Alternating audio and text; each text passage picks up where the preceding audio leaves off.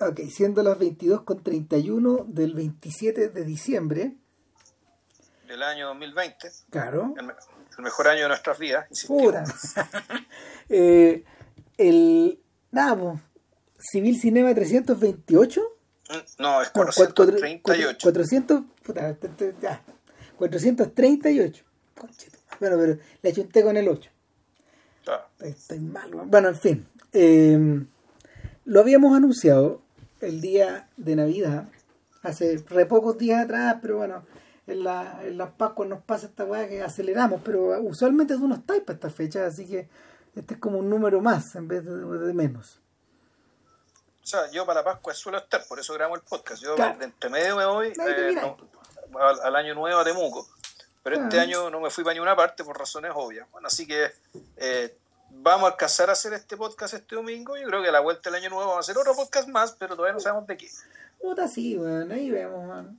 Eh, ya habíamos avisado que era Tenet, pero en realidad la idea era hacer Tenet con Inception. ¿Por qué? Porque de alguna manera son películas mellizas. O por lo menos lo sentimos así. Eh, cuando viendo Tenet, era súper evidente. De hecho, te escribí ese día en que estaba mirando Tenet y, y dije, claro, esta weá es de podcast, pero con Inception. Además, eso nos permite hablar por fin de una de las buenas películas del siglo XXI. Eh, sí. Y algo que con el tiempo ha demostrado ha demostrado que eh, ha demostrado ser yo creo que el filme el filme central o rector de lo que mueve a de lo que mueve a Nolan que para todos los efectos en realidad tuvo que sufrir tres películas de Batman donde yo creo que la debe haber pasado bien pero pero claramente nunca va a volver a ser un filme de superhéroes mientras mientras pueda y, y cuando nosotros hicimos en su momento en la prehistoria del podcast, probablemente antes de llegar al 100, quizá, hicimos The Dark Knight, eh, The Dark Knight Rises. Hicimos, hicimos la trilogía cuando, cuando esta concluyó, claro. pero la hicimos pensando básicamente con la excusa para hablar de la, la, película del medio, que en realidad es la única realmente lograda de la trilogía. Claro. Que, y, y, la conclusión a la que sacamos fue que en realidad el, esa, eh, ese fue un accidente.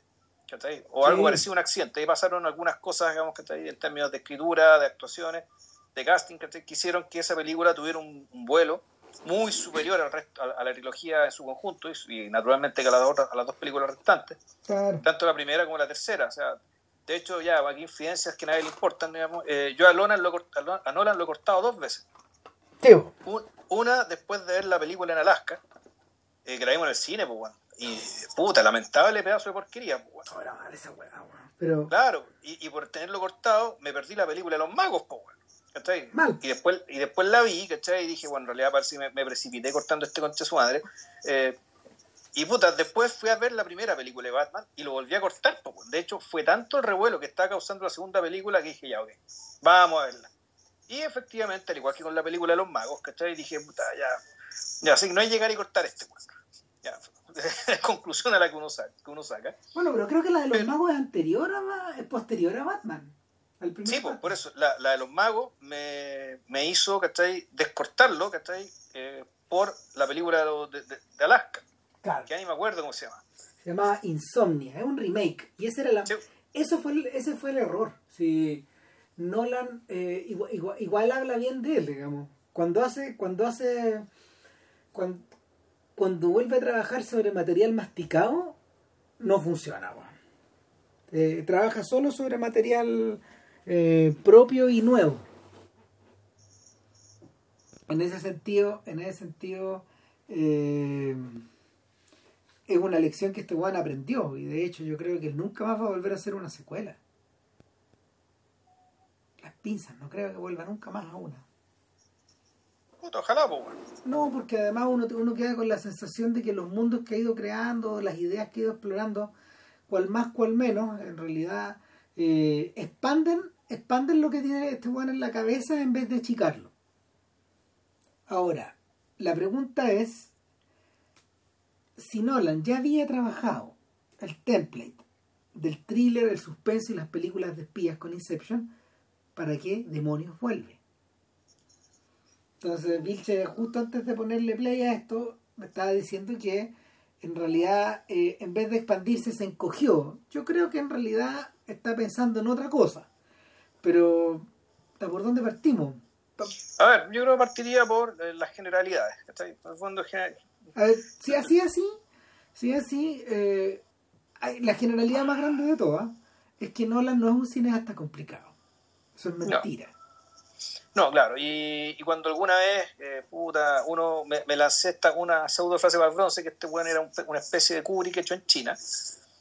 Eh, no, o sea, en el fondo parece para el hueveo, para el chiste, sí, la cosa se presta y todo, ¿cachai? Pero en realidad Nolan es un tipo mucho menos ambicioso que Kubrick. Mucho menos, y él lo sabe. Mucho menos. ¿cachai? Y él, y él, y él, lo, y él lo asume hidalgamente, y eso sí, claro, él huevea con el tema, con los términos en que va a ser presentado su, su espectáculo, porque la diferencia de Kubrick, este tipo efectivamente es un showman, es un, tipo que, quiere, quiere presentarte un gran espectáculo. Por eso, la película, por eso la película de los magos es tan importante. Claro, y, pero y, hay algo interesante. Él quiere presentar un gran espectáculo, pero, y aquí esto es una especulación mía, ¿cachai? Un gran espectáculo que él como público vería. ¿Por qué digo esto? Básicamente porque uno, uno ve en las películas de Nolan cierta premura por arrancar del, más de lo mismo.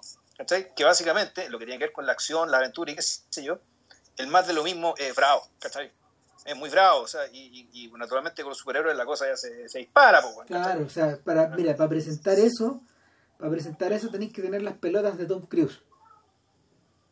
¿Cachai? Que, que ha ido modelando, que, que, que él, él y Christopher McQuarrie y la gente que está asociada a él han ido modelando eh, la misión imposible sobre, sobre la base de esa misma premisa o de esa misma imposibilidad, de que en el fondo la gente no está dispuesta a comprar otra hueá que no sea eso. Entonces, este en un momento decidió, ok, pero lo vamos a hacer de acuerdo a nuestros términos. Vamos a ofrecer más de lo mismo. Y las weas se han ido poniendo cada vez más raras, más freak, más, más Buster Keaton. O sea, y, sinceramente te a decir que uno va a ver esa weá y lo pasa bien.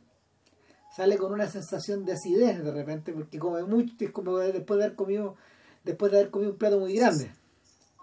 Pero, pero cuando uno compara, cuando uno compara eso y lo de Nolan, en medio del páramo de La Mujer Maravilla 1984, eh, los Avengers y otras weas que de hecho tú no veis, pero que yo tengo que ver es la cagada, la diferencia es increíble. Y, el... Lo segundo que yo creo que lo segundo que habría que decir es que eh, con Nolan, con Nolan, o sea, Nolan, a ver, Nolan para, para estos efectos, y sobre todo en Tenet, eh, tiene por delante comprobar o probar que en el fondo la las tendencias, de las tendencias del espectáculo actual eh, son, em, son empobrecedoras, pero al mismo tiempo son idiotizantes. ¿Y a qué me refiero? con que el, mayor problema que los espectáculos de estos días tienen, con, la, con este énfasis en, en, en no revelar los spoilers, en que todo se entienda, en que la gente en que los personajes tienen, los personajes tienen que el, tiene que haber un previo conocimiento de los personajes que son que tienen que ser eh, presentados con películas con cantidades de películas en anticipación etcétera y, y apelando como a una especie de, de común denominador bueno en las películas de Nolan eso está un poco echado por la borda eh, en cierta medida en cierta medida Nolan no se parece, no se parece tanto a Kubrick como se parece a Hitchcock. Hitchcock tenía un poco la misma actitud, era otro tipo de artista, pero tenía esa actitud de me gustaría hacer películas que yo iría a ver. O me gustaría contar historias por las que yo pagaría una entrada. Y en ese sentido que, que Nolan estos días, eh, lo, que uno, lo que uno está viendo es que eh, paulatinamente ha ido probando en diversos géneros. A partir de, a partir de Inception. Yo, o sea, yo diría que de alguna forma la filmografía de Nolan ha comenzado dos veces. comenzó con Following, continuó con Memento, se hundió con Insomnia y así.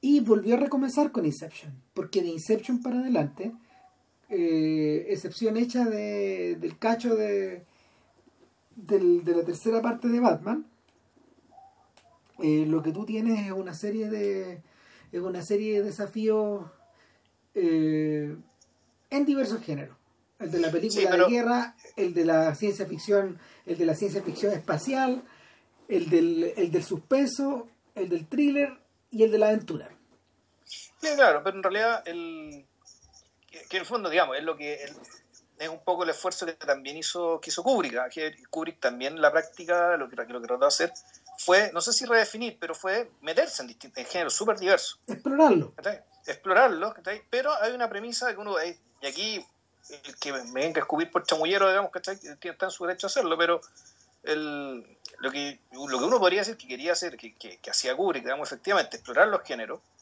a, a veces redefinirlos, reenfocarlos, ¿cachai? A partir del manejo del espacio.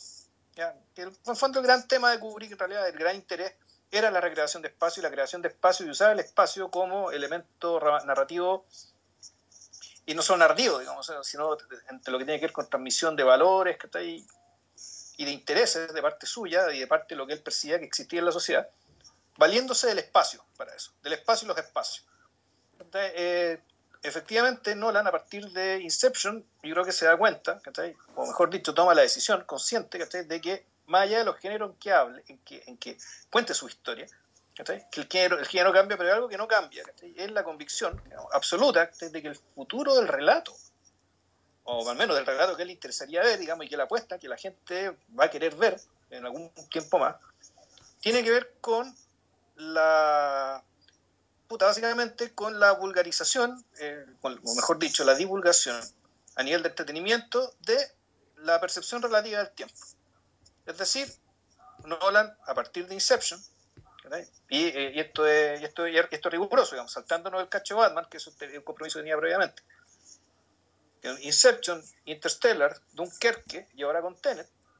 Aquí lo que tenemos son cuatro películas que tratan sobre y se sostienen sobre la, sobre percepciones divergentes de distintos personajes respecto de lo que es el tiempo y de cómo se desenvuelve y de cómo te desenvuelves en el tiempo y qué, y qué tipo de historias puedes contar con estas, estas percepciones o estas formas diferentes de habitar el tiempo. Claro, el... ahí habría que retroceder un poco y bueno, me imagino, no sé, pues, nuestro, nuestro, nuestros auditores a estas alturas tienen claras las diferencias entre el tiempo cro- cronológico y el tiempo narrativo, Claro, pero en general las películas suelen jugar tal como algunos personajes de los filmes de Nolan a difuminar esas reglas.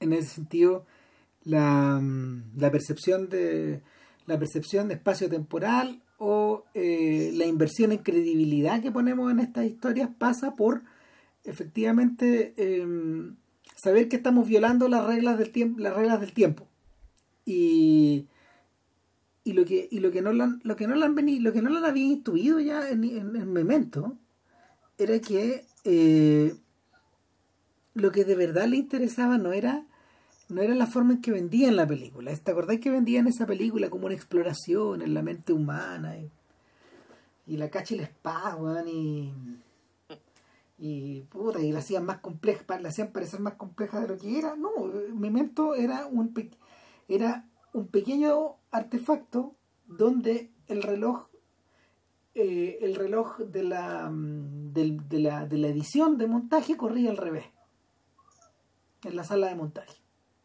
Eh, es algo que a lo mejor eh, o sea yo creo que Nolan no tuvo la oportunidad de ver Peppermint Candy de Lee Chandon que toma la misma decisión consciente pero eh, es interesante que es interesante que esa película que Memento, que Peppermint Candy y que, que otros filmes similares como eh, Being John Malkovich o El Club de la Pelea pertenezcan precisamente a ese mismo periodo de tiempo, el tránsito del 99 al 2000.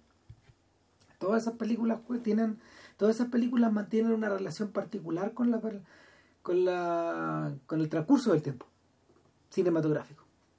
Lo cuestionan, lo desafían, lo duplican, lo invierten, etcétera.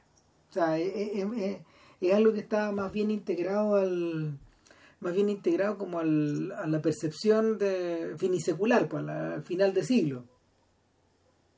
Y, y sin embargo, sin embargo, eh, en, el caso de Nolan, lo que él siguió explorando hacia adelante, eh, de una manera insistente, fue, em, podríamos llamarlo la estrategia Coppola, es decir, ir construyendo sus narrativas para hacerlas confluir como en un gran desagüe por donde se va a ir todo el agua al final.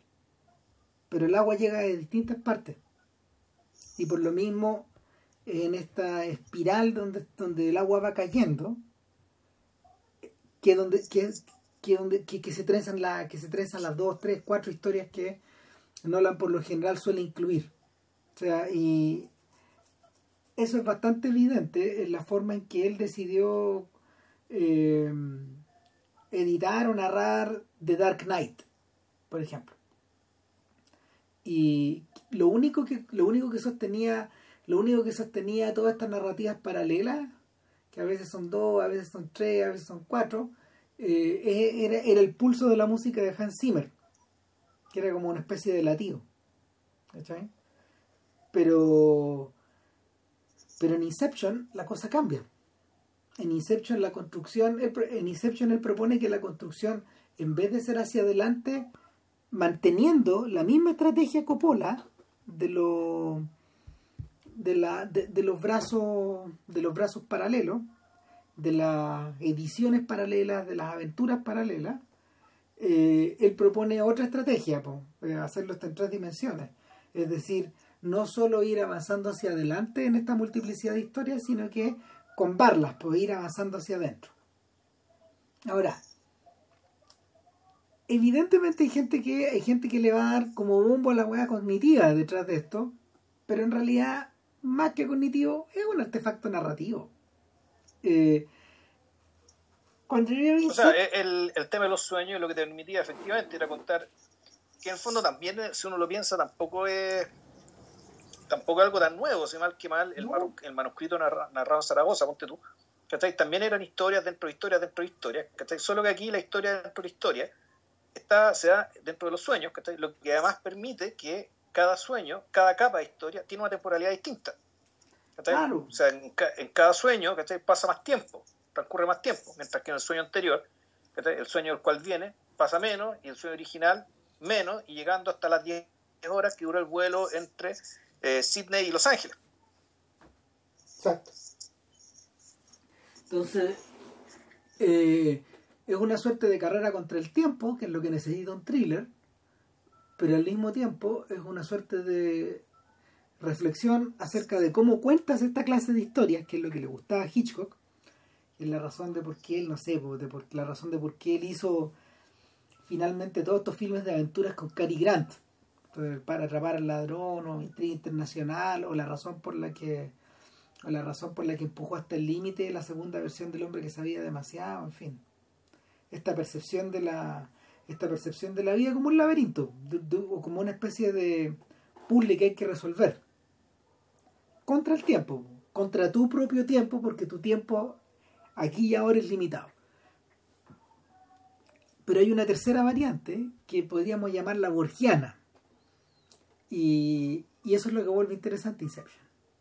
De hecho, la forma en que Inception comienza con las arenas del tiempo y, y, y, los embates del mar eh, es una imagen bien poderosa. La del hombre arrojado en la playa, Ulises, llámalo como queráis. Eh, y es que es conducido a un hombre con ante, ante, ante un hombre con poder. Y este hombre con poder lo enfrenta y es básicamente la película se spoilea, se sola es, es una persona que vamos a conocer tiempo después y, y la pregunta la pregunta la primera pregunta que, que, que nos hacemos al respecto es ¿por qué Nolan decide hacer eh, visible el dispositivo de esta manera tan rápido? Puta, a mí no me cayó la teja cuando vi la película, ni la primera ni la segunda vez. Bueno, me cayó como a los dos años. No me acuerdo cuando, no me acuerdo dónde, dónde me la topé. O simplemente porque volví a pensar en ella una y otra y otra vez y, me acuerdo que te, te, debo haber contado. O sea, eh, Inception, es de, Inception es de las películas que uno admira, pero que uno escribió como el hoyo. O sea, ¿por qué no?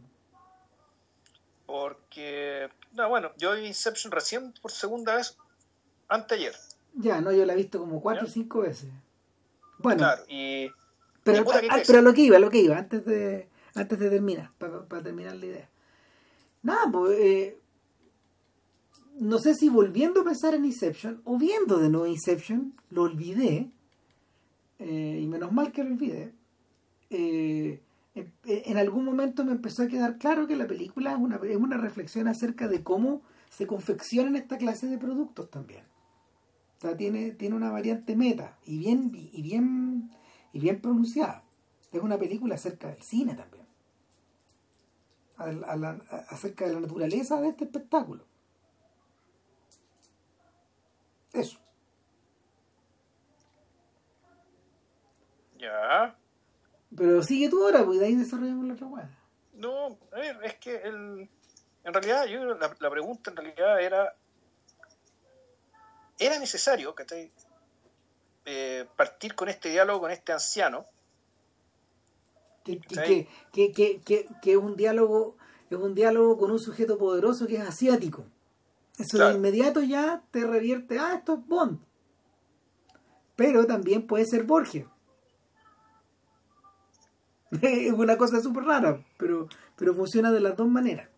Sí, mira, en realidad la película la vamos a, la vamos a suponer vista, no la vamos a contar, digamos, ¿cachai? No, vamos a meter los para nada, detalles, no suponemos que Que además, El- Inception, Inception yo diría que guardando, guardando cierta, cierta distancia, es una película de gratificación también. Eh, yo diría completamente, y yo creo que efectivamente a esta altura, pasados 10 años del, del estreno, yo creo que es percibida como, puta, como un clásico del género, ¿cachai?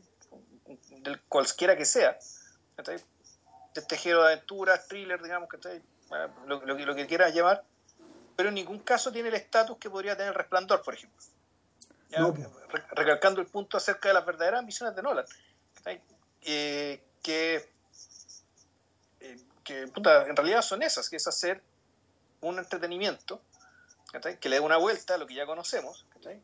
Que sea un entretenimiento que él mismo vería, pero un entretenimiento que tampoco es rupturista, ¿cachai? porque en lo básico, ¿cachai? El, en el caso de Tenet es evidente digamos, ¿cachai? que está montado sobre el mito Bond, ¿ya? En fondo que el mito Bond sigue siendo atractivo, pero en, fondo en, la, en la lógica de, de la, la forma de pensar de Loran cree que hay que darle una vuelta. ¿ya? O sea, Hay- está hay- montado en eso y en Hitchcock, pero ya vamos a llegar hasta allá.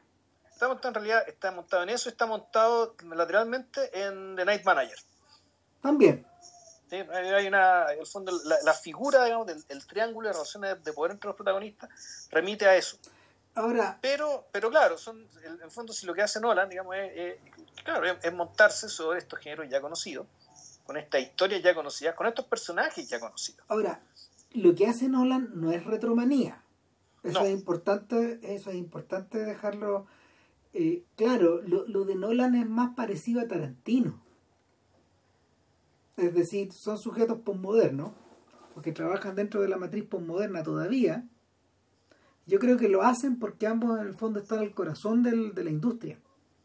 Y, y, por- No, y, y- porque hay un genuino cariño, digamos, ¿cachai? A, a, a esas fuentes. No, está totalmente Sí. de acuerdo, pero, pero, pero además, además, eh, eso se- podríamos decir que Tarantino y Nolan son las únicas personas que a las, a las cuales en estos momentos se les permite trabajar de esta forma. Eh, con una oficina, con una oficina en el estudio permanente, con un con presupuestos que si bien no, no son para nada similares a los de los filmes de superhéroes, son realmente grandes. O sea, con decirte que para poder salir en azul con la con Eras una vez en Hollywood, la película tenía que recaudar 430 millones de dólares. En la marca de los 430 empezaba a correr el, el- el reloj del cero, ahí, de la ganancia, ahí. Entonces, y no, y bueno, y lo superó. Si esa película de haber, esa película de haber registrado cerca de 600, no sé. Esto fue un buen negocio. Pero esa es la razón por la que, por ejemplo, Tarantino necesitaba trabajar con, los, con estas estrellas. Ellos sabían que iba eso. O sea, en parte también puede ser una de las razones por las que Tarantino tiene ganas como de, de- de- de dejar de trabajar eh, en esta camisa de once varas y meterse a hacer otras weas. Eh, y, y claro, el único, el único cineasta en estos momentos que los únicos dos cineastas que trabajan, mayores que trabajan de esa forma, son Clint Eastwood y eh, Steven Spielberg.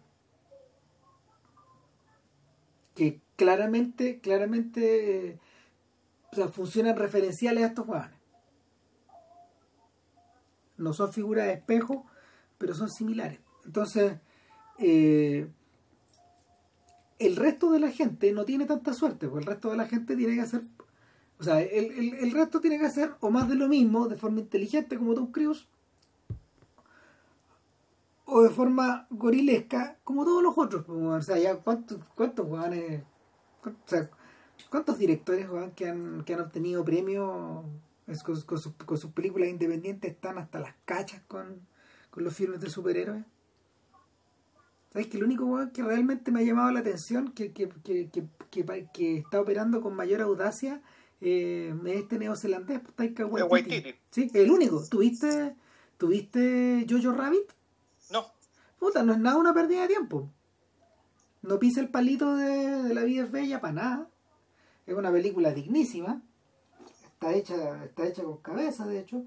Dista de ser una gran película, pero, pero están solucionados bien los problemas. Entonces se, se está pensando.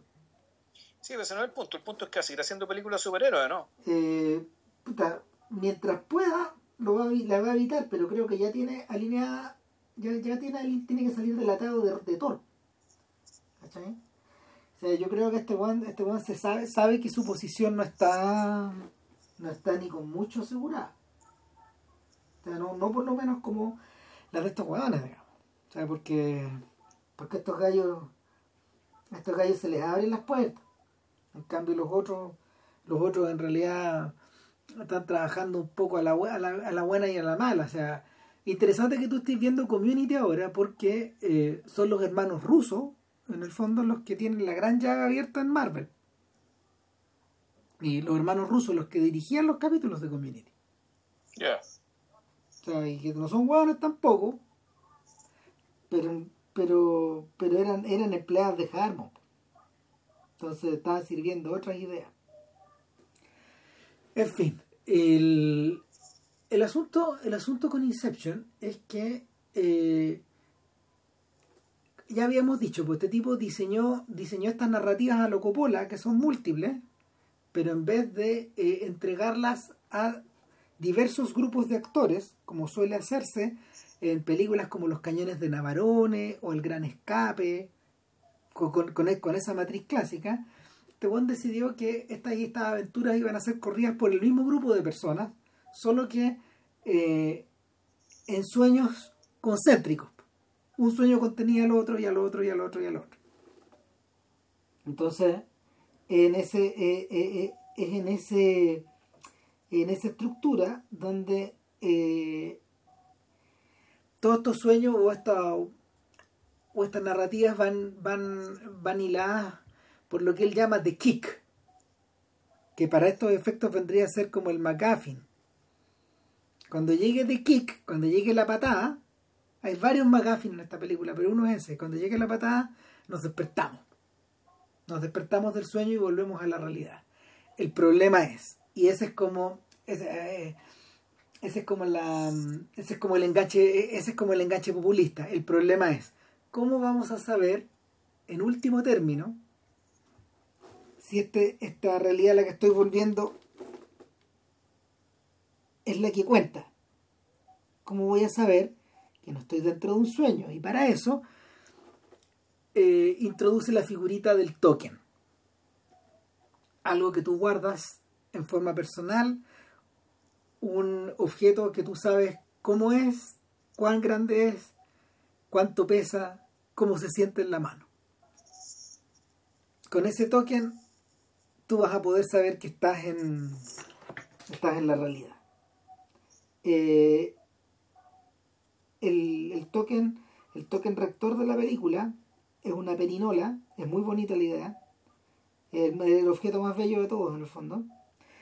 Es una perinola eh, exactamente igual hacia arriba y hacia abajo. Los gringos le dicen spinning top a eso. Y que gira, y que gira. Y cuando DiCaprio sueña, gira sin fin. Pero en la realidad, el token cae. En algún momento cae, aunque parece diseñado efectivamente para que gire por mucho rato. Claro. Entonces, en, ese sentido, no es un, en ese sentido, no es un muy buen token. No, pero es un objeto muy bello. Sí, claro. y, y, es un objeto que, que, no olvidamos, en el fondo. Porque mira, mañana yo voy a hacer la memoria, la, mañana voy a hacer la mirada en profundidad de esta weá, porque hay que, hay que optimizar, pues, bueno. y, sí, claro. claro. Y, que no lo sepan tus alumnos, eso sí. No, todo, todo está, ¿cómo se llama? Todo está afuera nomás, pero el pero claro, el, el, el, monito que elegí para poner en las redes precisamente fue el token girando. Y, y, y no, no, tuve ni que decir que era Inception. No, claro, obvio. ¿Cachai? Y, y, a ese nivel estamos hablando de que el token es, es poderoso. Un, un hombre girando la weá y dice, ah, Inception, pues. Entonces, el... A ver, para todos los efectos, y como, y, como a Nolan, tal como Tarantino, le gustan las estructuras, le gusta trabajar sobre estructuras que están previamente cimentadas. Eh, la estructura, la estructura que, la estructura que está tomando prestada es la del Cape.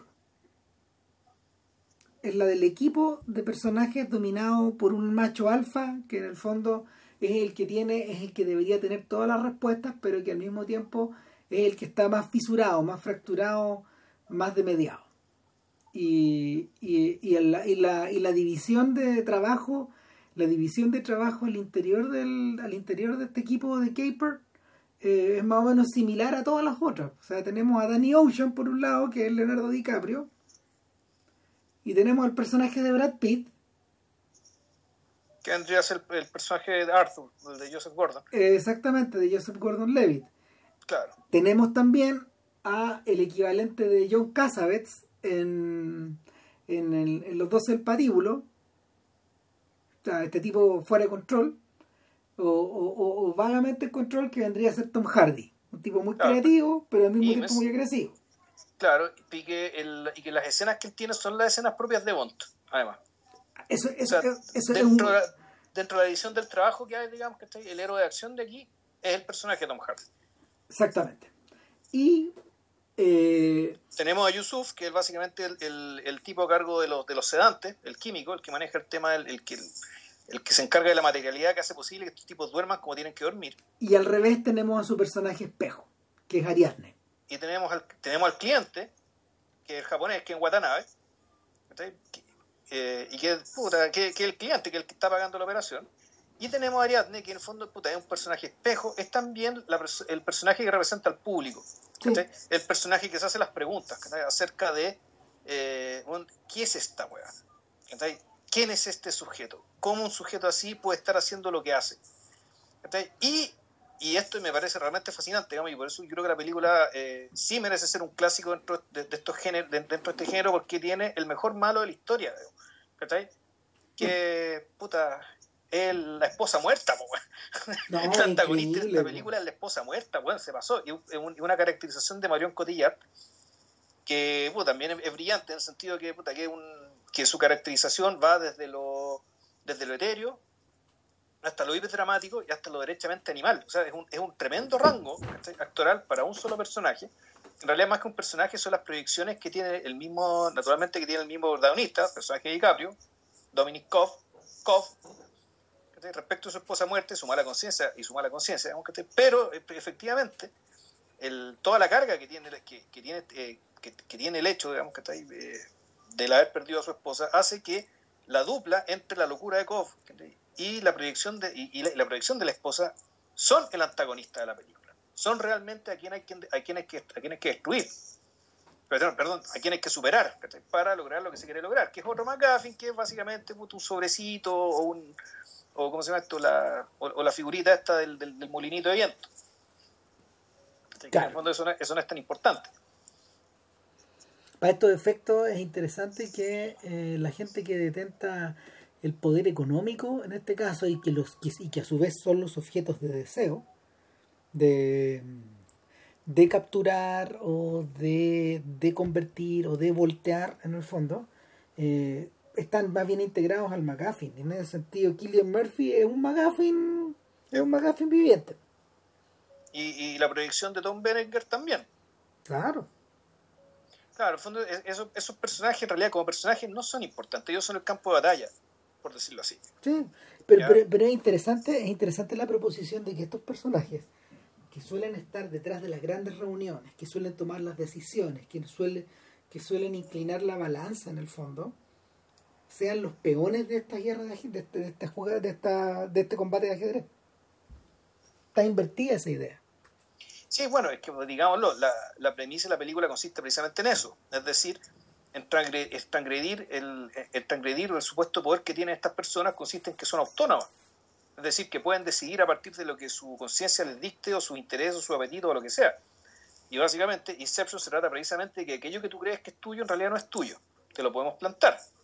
Entonces por eso es que en, ese proceso, eh, en ese proceso básicamente de infiltración psicológica, que es esta película, eh, y, y, lo brillante es que ese proceso de infiltración psicológica, como bien dice Ram, te lo traducen ¿cachai? en una aventura de multi-equipos, pero en realidad son el mismo equipo que está en distintas capas oníricas. Claro, pues, esa es muy buena idea.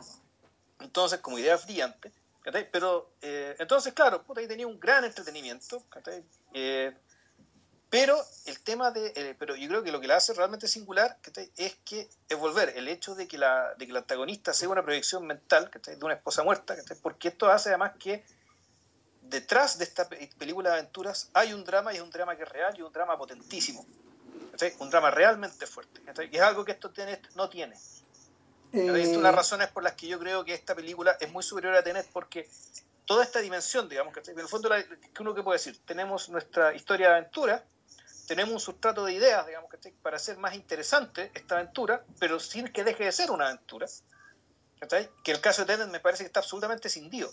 ¿Cachai? Aquí eh... me parece que está mucho mejor integrado, pero que además tiene esta otra dimensión dramática y más bien trágica, ¿cachai? que ya incluso se cuelga ¿cachai? a la, a la primera, una, puta, una de las primeras grandes tragedias de la humanidad, que es el mito de Orfeo. ¿cachai? Bueno, el volvemos, tema de la, esto de lo, lo, de la mujer perdida. Volvemos a la YT. En claro. Fondo, en el fondo este, el podcast anterior y este están hermanados también. Y bueno, la conexión es vértigo otra vez. Claro. O sea, Marion Cotillard, eh, Marion Cotillard es una variante de Madeleine. ¿Qué es lo que lo hace más interesante todavía que Madeleine, para los efectos de esta historia? Es la ligación familiar. Ahora,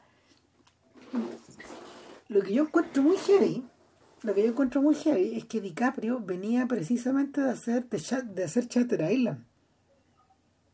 Mm, yeah. ¿Qué década ha tenido esta weón? Sí. De Chatter Island a Inception, de Inception al Lobo, del Lobo a Revenant y de Revenant a Hollywood. Pero una vuelta, eh, eh, eh, eh, una serie de, es una serie de vueltas al estadio, se pasó. ¿Y, y, y son esas nomás o de una, unas cuantas más, ¿no? Eh, creo que no. no sé. No, pero entre, no y, y, Django no debería estar ahí también. Ah, está, bueno. Aunque claro, él no es la protagonista. Es que él no es el protagonista, pues ahí, claro. ahí él, él, él, es un miembro más del, del elenco. Parte del elenco, ¿no? Pero claro, pero Django está ahí. ¿Qué onda? Te pasaste. Entonces, el bueno, aquí voy. Lo que pasa es que la isla, la isla siniestra, Scorsese había diseñado una, una sobrecarga pesada al estilo de Shock Corridor en la cabeza de este weón. Y, y claro, lo que había ahí también era una esposa perdida, eran dos niños, eran dos niños ahogados por la mujer sí. en el agua, pero eh, la presencia constante de, em, de recuerdos muy dolorosos y distorsionados por el tiempo y por el por el por la aflicción. Y eso eso transformado en obsesión. El, en ese sentido el detective de, de la isla siniestra es medio hermano de este personaje. Definitivamente sí, de hecho, eh, a mí el, el, drama familiar se me confundió cuando estaba volviendo a ver Inception. Entonces dije, ah, ¿cómo? Ah, los niños están vivos. Ah, ya, chucha, ya, entonces lo mató en otra. Imagínate, lo, lo mataron en la otra, Lo mató en la película anterior, pues no, claro. te pasaste, weón. Entonces, el, eh, yo diría que es una coincidencia feliz, pero es más que una coincidencia en el fondo. O sea, además que, bueno, para todos los efectos, una fue, una, una fue dirigida con, con harta anticipación. Shutter Island fue rodada como el año 2008, más o menos. Y tuvo, tuvo, un tiempo tuvo un tiempo extremadamente largo de postproducción y después se postergó para no meterse en la carrera del Oscar, para no, para, no, para, para, para no hacer ruido. ¿no? Y entonces, la, yo creo que yo creo que lo que fortalece Inception es que es la actitud es la actitud de un jugador que eh, visto que tiene no sé pues visto que tiene un, una, una mano de póker muy buena pone todas las pone, to, pone todas las monedas sobre la mesa. Y es una apuesta muy grande. El, es algo de hecho es algo de hecho eh, y en ese sentido uno lo puede uno lo puede igualar a, a Kubrick. Es algo que Kubrick sí solía hacer. Kubrick solía apostar de esa manera. O sea, ¿a qué me refiero? Que agotaba la posibilidad de trabajar con toda la mayor cantidad de recursos posible. Siendo que dentro de todo su negocio era chiquitito. O sea, no, no, tenía grandes gastos de, de postproducción. Y, y es medio parecido, es un poco parecido a la lógica que tiene Nolan trabajando con su hermano. Entonces, que, que el que escribió, que, que el que escribe estas historias todo esto. Entonces, el, lo que, lo que fortalece, lo que fortalece a, a Inception precisamente eh, es la interacción, es la, es la alegre interacción entre todas estas cosas y, y yo diría también esta capacidad de continuar, de, de negarse a terminar la aventura. Si hay, hay un problema con cuando, cuando tú inicias una aventura, en el fondo, porque esto es más que un thriller, realmente es aventura cuando, dicen, cuando tú inicias un filme de aventura, en el fondo, eh, lo que tienes en horizonte es, eh, es la llegada a la meta, la obtención del tesoro, la obtención de la chica, la obtención del token, lo que queráis. No, en realidad la aventura termina cuando volví a tu casa. Es que, pero es que hay otro detalle. El en esta película, el retorno a la casa es, la, es el objetivo, además.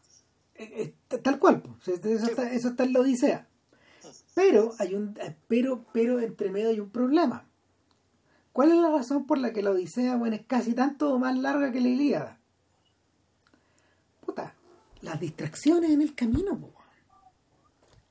Hay algo, hay algo al interior de la, de la estructura de, del relato de aventura que yo diría, ¿cómo se llama? Que, que, yo, diría que está, está, ligado a esta sensación exhilarante de que esto no acabe.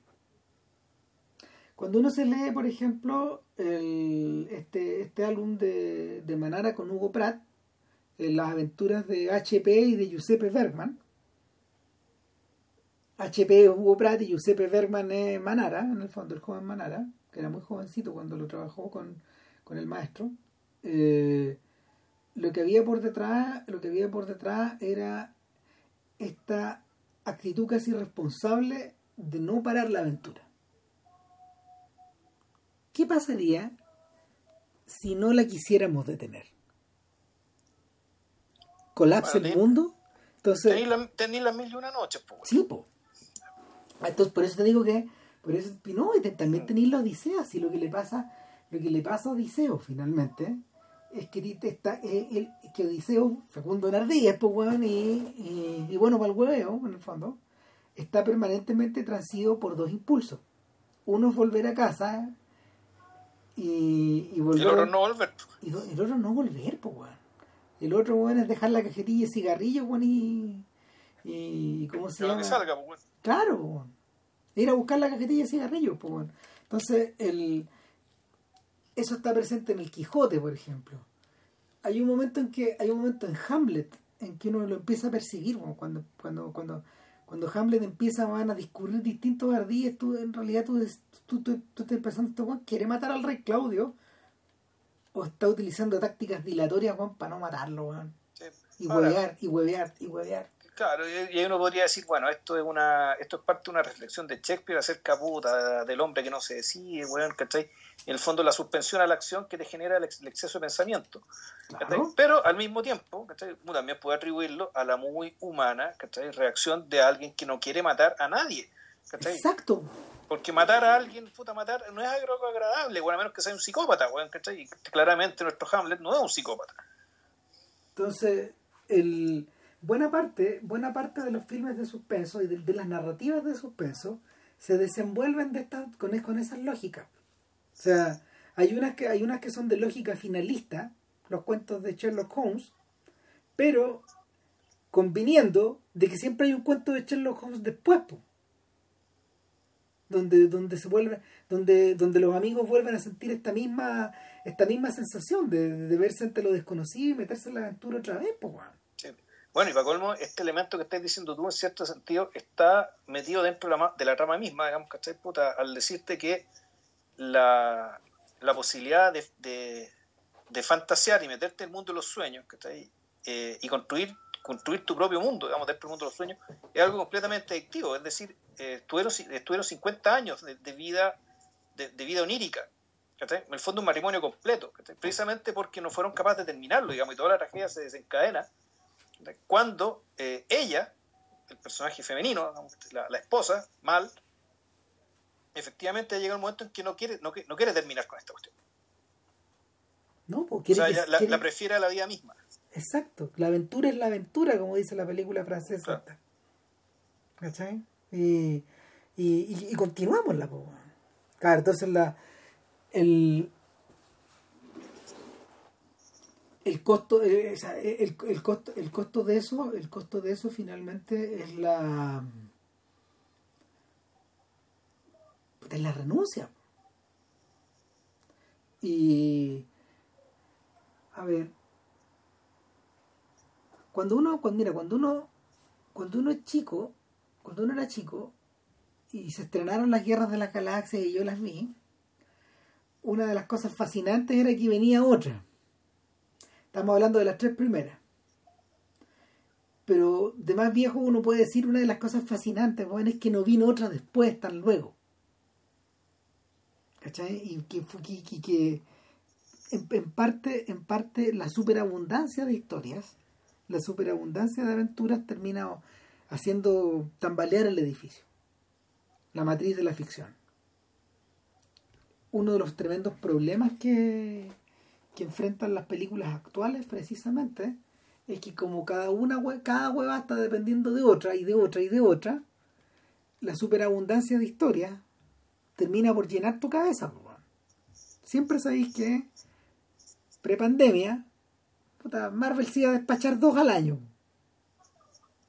Y así en una en una rápida sucesión estos buenos, estos juntaron 22 películas es una brutalidad cuando tenéis gente consumiendo esta cuestión pero por otro lado eh, por otro lado el efecto el efecto es, más o menos parecido al de la mm, ¿cómo se llama? el efecto es más o menos parecido también weón, como al no sé como a la como al choque insulínico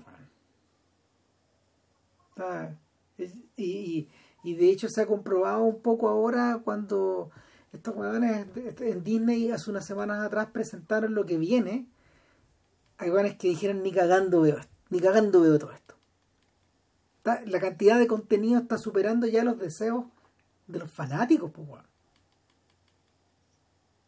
así está la cosa ahora. Eh, yo siento que en estas películas Nolan está reflexionando sobre eso también. Sí, claramente. Está reflexionándolo como un sujeto que eh, está a cargo puta, de 50.000 empleos, más o menos. Esa, es la cantidad de, gente como ligada a estas, estas producciones gigantes. Sobre todo la, la, la, de las trilogías de Batman. Sí, yo creo que yo creo que Inception nace un poco a partir de la reflexión de la reflexión eh, eh, iniciada una vez que Nolan se mete en las películas de Batman y las empieza a trabajar, las empieza a trabajar a conciencia. Si mira, más allá que nos gusten o no nos gusten, uno puede decir que sí, porque que de todos los filmes, de todos los filmes de superhéroes contemporáneos, esos tres son los que han sido trabajados con mayor intensidad. Sea, con mayor intensidad, con, mayor responsabilidad, con, mayor inversión en, términos como de, que la weá es un buen producto, más allá de que, o sea, eh, de, que, de que en el fondo las weas no se, ven, no se ven falsas, de que las actuaciones son buenas, etcétera de que la vara está alta. Bueno, total que, total que eh, las, las reacciones que tuvo Inception en ese momento fueron particularmente miope. Fueron, o como la mía, que le sacó la chucha sin. Sin. Eh, ¿Cómo se llama? De, de, de, de, una, de una manera muy ciega. O, por, o por otro lado, estos sujetos que empezaron a alegar, porque este es el momento en que empieza a alegarse, que eh, Nolan vuelve a esta idea de a estas ideas loquillas de Memento y se convierte en un cineasta un cineasta difícil y complicado. Empieza esta idea. Y que, que bueno, se... debo decir en mi defensa que la película no la vi en el cine, la vi, la vi pocos meses después, aquí en mi casa, ¿Mm? Y me pareció una maravilla. sí, no, claro. Sí, y, y, ahora que la vi de nuevo me parece mejor. Es la mejor. crece mucho cuando se ve de nuevo. Es mejor, solo mejora. Sí, y, solo mejora. En, en, ese sentido, Nolan responde, Nolan responde a una ¿cómo se llama? Nolan responde también a otro enigma, pues otro enigma que, que buena parte de estos cineastas contemporáneos tiene que enfrentar. ¿Cómo hago para que este producto sea eh, resista múltiples visionados? Que sean hechos con ganas, no con, no con, no con obligación. Eh, es más o menos la, es, la ecuación que Peter Jackson logra resolver en La Comunidad del Anillo. Que es una película que resiste múltiples visionados. O sea, podéis pasar feliz de nuevo por ahí. Yo feliz paso de nuevo por ahí. Algo que no algo que no, no está conseguido en las otras dos. No, no con ese nivel de cabalidad. Entonces, el, el mayor problema que enfrentan estos gallos es ese. O sea, Tom Cruise sabe que sus misiones imposibles están hechas para múltiples visionados. O tienen que estar hechas para múltiples visionados. Ahora, yo creo que lo interesante es que el, no sé si el, en la industria del cine el múltiple visionado era necesariamente eh, un objetivo, digamos, ¿cachai? Yo creo que ese tiene mucho más sentido ahora en el mundo de la, en, en el mundo, como se llama, del streaming, pues bueno. Sí, no, porque, porque o sea, yo puedo entender que la, la, gente que iba a ver las películas de los Beatles, bueno, ¿cachai? Las quería ver como 20 veces porque puta, no había otra forma de verlos, ¿cachai? Porque no había tele, bueno, los locos no iban ni cagando iban a ir a Chile, bueno, entonces, puta, la gente veía las películas de los Beatles, bueno, puta, 10 veces. No, pero, que, pero, pero, resulta que en el mundo, en, en, en, el mundo, en el mundo de hace 20 años, lo que tú tenías era eh, al menos tres formatos en los que la película iba a pasar, cuatro. El cine, el home video, de VHS, DVD, Blu-ray, el cable y la tele abierta. ¿Cachai? Entonces, los productos, un producto exitoso tiene que ser visto por lo menos cuatro veces. Okay.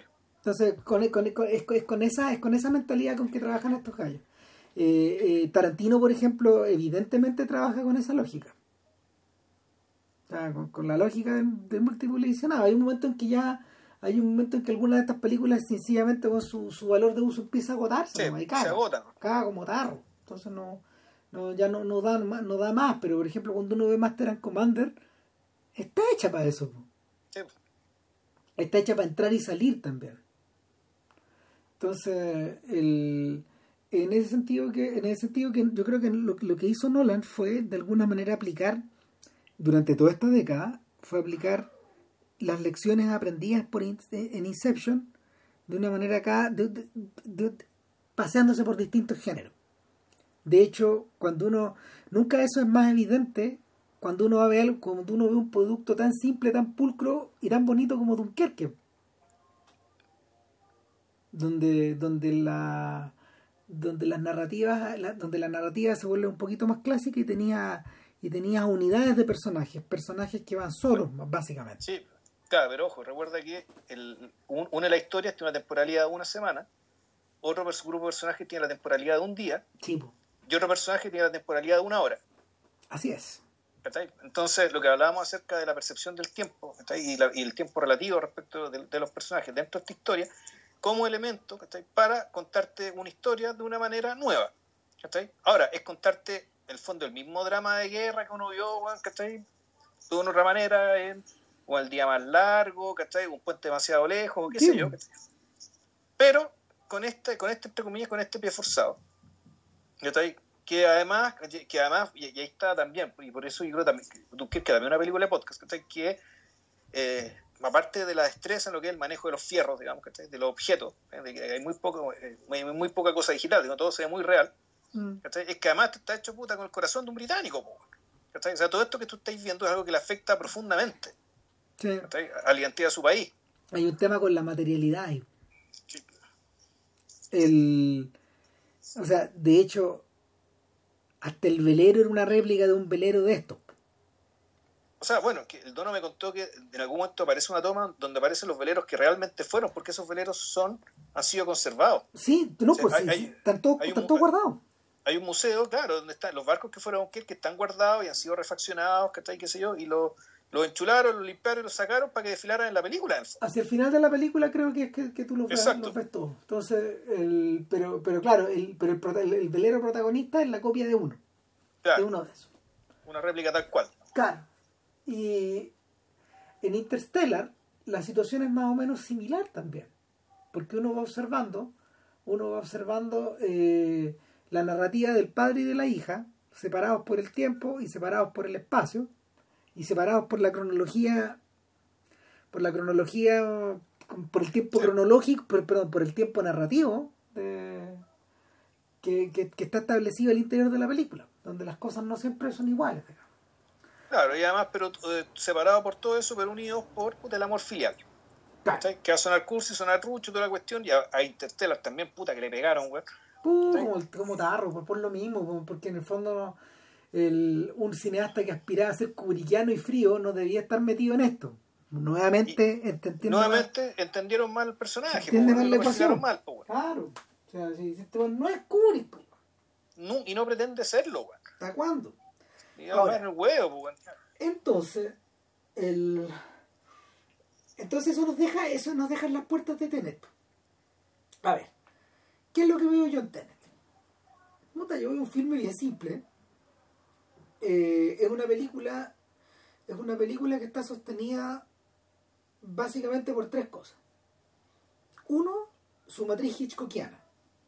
¿Dónde está la matriz hitchcockiana? En los arquetipos en los arquetipos. Cuando, cuando tú ves Tenet, tú dices, ah, ok, John David Washington es Cary Grant en Intriga Internacional. Es un sujeto que va de un paraje a otro, de un escenario a otro, y que, y que va evitando, va, va botando los palitroques, en el fondo.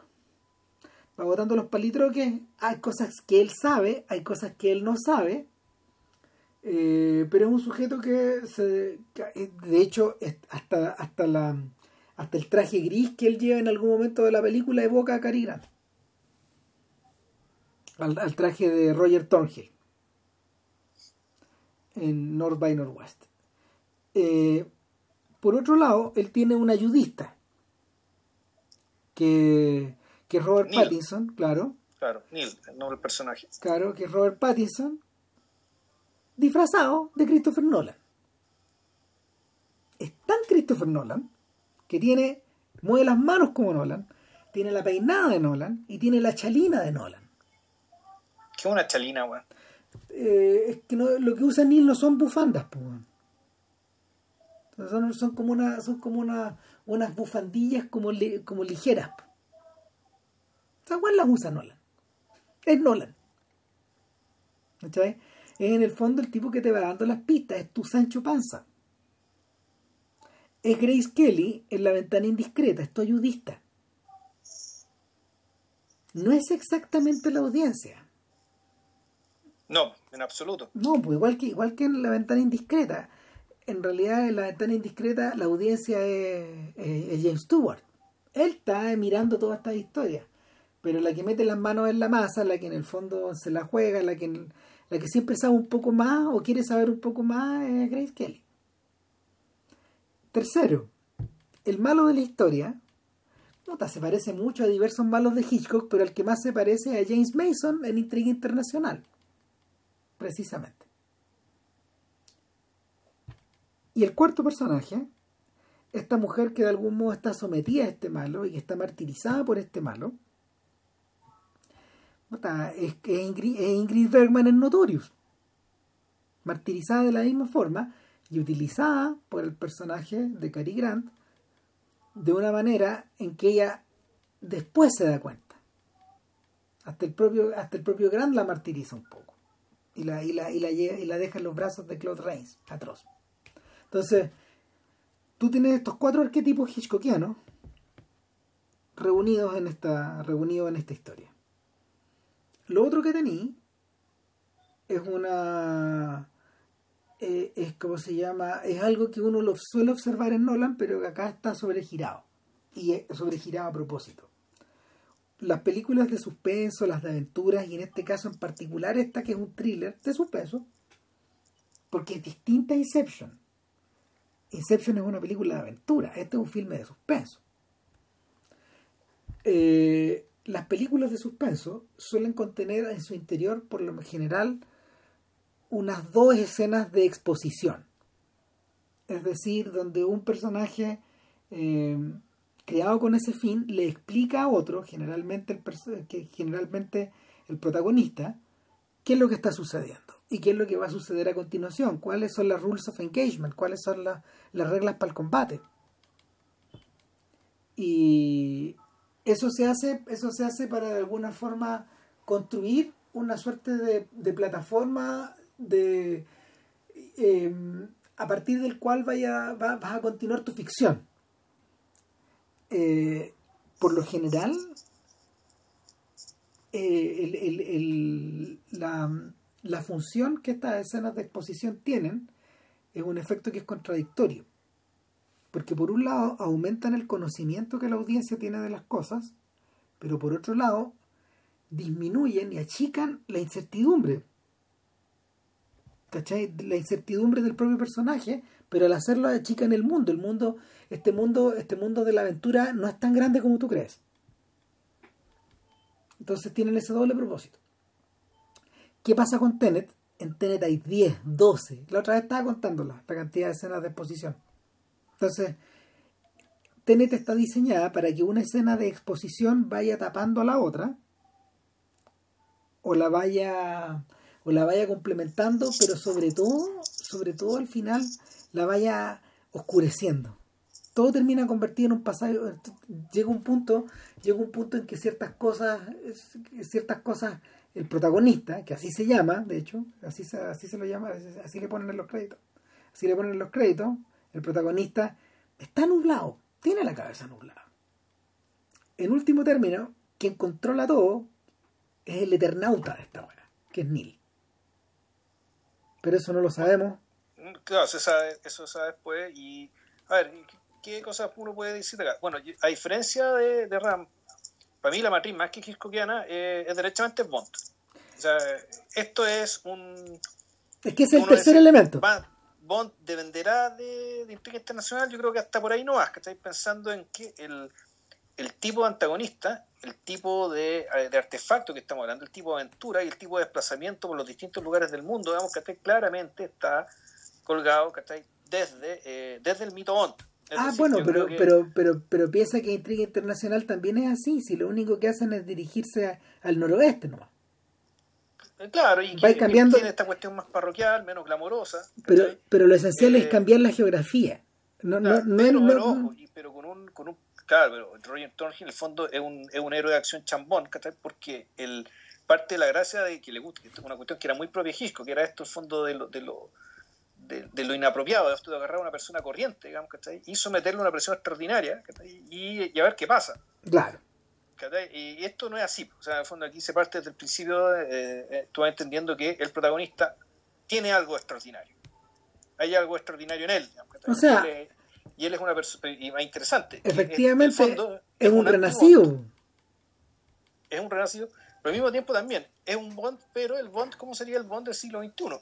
Es decir, James Bond, un espía no puede ser una celebridad, ¿cachai? Como James Bond sí lo era. Todo el mundo sabe quién es James Bond, mm. por lo tanto, eh, no, no puedes tener un espía que se llama James Bond. Aquí, claro, aquí se, da, se toma en serio el asunto de que para ciertas operaciones complejas, el personaje no puede tener ni siquiera nombre.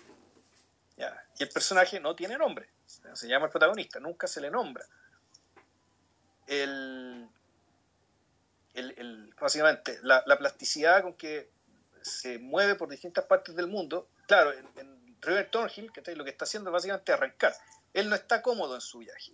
En cambio, este sujeto más bien, puta, lo hemos hablado un montón de veces, ¿cachai? En el fondo se desliza entre los continentes, ¿cachai? Con la misma gracia con que Tintín. En el fondo el padre de todos estos ¿cachai? En el fondo el, el, el, el, gran, el gran embajador de alguna potencia imperial, ¿cachai? Que recorre el mundo, ¿cachai?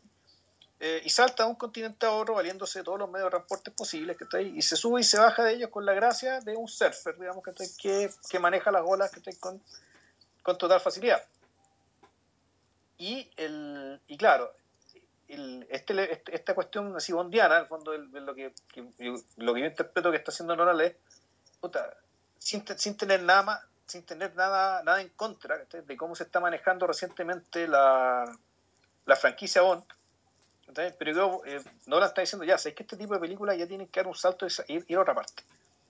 Porque uno podría incluso pensar bien cínicamente que una forma de escapar del más de lo mismo, buen es cambiándole el género a los protagonistas o cambiándole la raza a los protagonistas.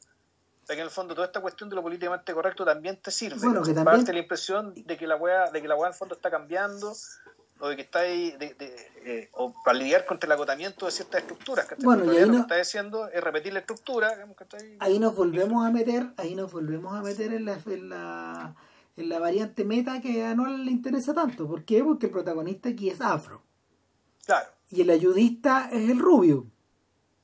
Claro, pero... Los papeles están invertidos, pues. Están invertidos, pero de que sea... Pero al mismo tiempo, no es un tema que sea No, pues, no, pues, es que, es que a eso voy. Pero, pero a ver, no es un tema, pero es un tema. ¿Por qué? Durante 10 años se ha insistido que Bond debería cambiar de raza. Claro. Bueno, Nolan va y la cambia. Claro, Ahora, el, punto es cuál es el anclaje, qué, qué anclaje queréis darle al personaje Bond, porque un Bond en el siglo XX no puede ser negro, por razones obvias. Pero un Bond del siglo XXI tal vez sí podría serlo. Ahora tendrías que cambiarle su historia, su historia familiar, ¿cachai? toda la vaina. Entonces ahí la pregunta, ¿seguiría siendo Bond? O mejor hacer lo que hizo Nolan, digamos, inventarse otro personaje. Pero claro, o sea, y el, o sea, el, el contravenir, el, contravenir las expectativas eh, está aplicado incluso al personaje femenino, que es más alto que todos los otros protagonistas.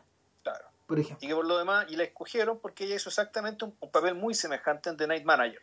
En la serie, en la serie sobre la novela de Le Carré, protagonizada por, eh, por Tom Hiddleston, donde el, antagonista era un personaje de un perfil muy parecido al de la, a Sator, digamos, de Kenneth Branagh, ahí el malo era el Doctor House, porque era Hugh Laurie. Y que tenía también, esclavizada, chantajeada y muy dominada, a la misma actriz Elizabeth Debitsky, que es una actriz australiana, que de hecho vio esta película, la vimos con Doña Lina y con Juanito, ¿ah? la eh, Tenet. Y Doña Lina, las primeras cosas que se puso a buscar cuando, estamos viendo, cuando paramos la película. ¿Cuánto mide? ¿Cuánto mide Elizabeth Debitsky? Es como un metro ochenta y ocho, ¿no? Un metro noventa. Sí, por ahí. Claro, y con taco, dos metros, tranquilo. Claro, si John David Washington y los otros tipos no son bajos, ninguno de ellos. Ni ninguno de ellos. Entonces, el... hay cierta libertad con la que tú operas, con la que no le parece estar diciendo. Yo tengo la libertad que no tiene Bárbara Brócoli para hacer esto. Claro. Entonces, bueno, me la, me la, me la, me la arrugo. O sea, me, ¿cómo se llama? Me, me la abrogo, o sea, no, me, me, la permito. Claro, o sea, en el fondo, el, hay una matriz bondiana, claramente, que le permite darse libertad, darse gusto, y yo creo que especular respecto a cómo debería ser esto en los años que vienen. Y yo creo que en el fondo ese, ese, es el ánimo que está detrás, creo yo. Ahora, y, y pero claro, el, este buen va más lejos con el tema de la exploración con el tiempo, va mucho más lejos, pero al mismo tiempo yo creo que empobrece, eh, empobrece el elemento dramático trágico, digamos, En el fondo, a ver, ¿Por qué? Porque la historia efectivamente es una historia bondiana, pero a la paz de la hueca. O sea, yo creo que, mira, yo creo que eh, siguiendo con esta misma lógica, Nolan llegó a la conclusión que no la necesita, que también puede prescindir de eso. así como uno, a ver, uno, a ver, en los años 60, en el fondo, Bond hizo el camino completo. Partió seduciendo a las señoritas y terminó casándose con una, solo para que ella muriera al final, etc. En la, el tránsito del, del, de Doctor No hasta el servicio secreto de su majestad. Que, que para todos los efectos yo diría que, que es la película, es, la película, es una película cierre de ciclo, en cierta forma. Si uno tuviera que si uno tuviera que describir el arco de Bond, el arco, el, arco dramático, familiar, afectivo de Bond, la, primera película es Doctor No y la última película es Al Servicio Secreto de Su Majestad.